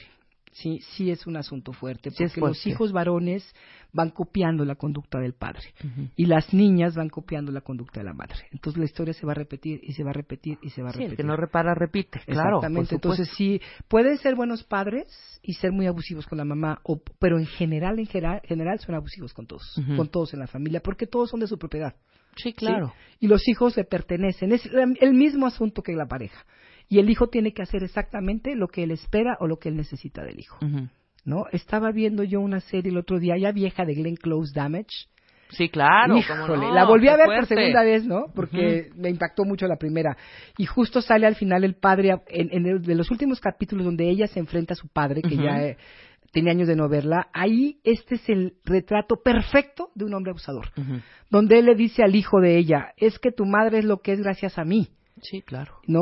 O sea, porque yo fui duro con ella, porque yo él la maltrató, abusó de ella, entonces él se siente orgulloso. Sí, de todo esto y él cree que y hizo una obra de arte le con la a mujer, claro, por A supuesto. pesar de que ella las, él, él las abandonó y le dice, no, no, es que, y tu madre, tu madre era una estúpida. O sea, todo, estaba yo haciendo esto y me estaba acordando de ese personaje que me cayó tan mal además, ¿no? Ajá, Entonces, sí hay que empezar a darnos cuenta de eso, claro. ¿no?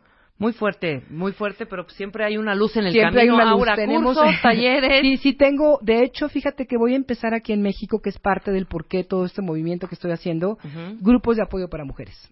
Quiero hacer grupos pequeños de apoyo para mujeres que estén en crisis, precisamente este tipo de cosas, para fortalecernos, para encontrar nuestros recursos, porque ahí es donde podemos encontrar nuestra parte sana.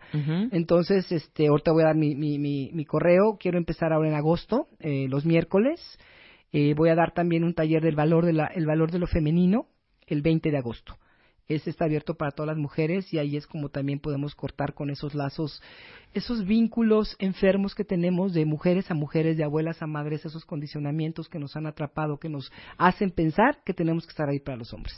¿no? Perfecto. Como empezar a fortalecernos un poquito. Bien. ¿No estás haciendo terapia online? Ah, claro También, que sí, ¿no? estoy dando Skype. Tengo a varias, a bastantes mujeres de, de varios lugares. Tengo una Oye, en Israel, tengo otra en, en este, en Dubai, tengo en muchos países. Está rico. Está, Ujú. Me encanta trabajar con latinas que andan en otra parte del mundo. Este, entonces, si estás por ahí, si esa es tu, tu situación, con mucho gusto contáctame. Es amorocodependencia arroba hotmail.com.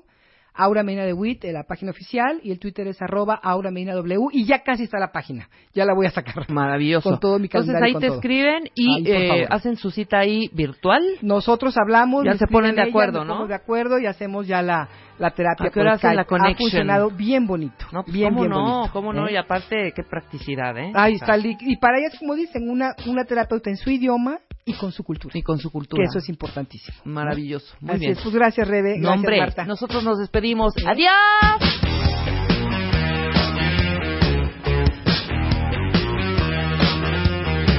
Marta de Baile, ahora en Spotify.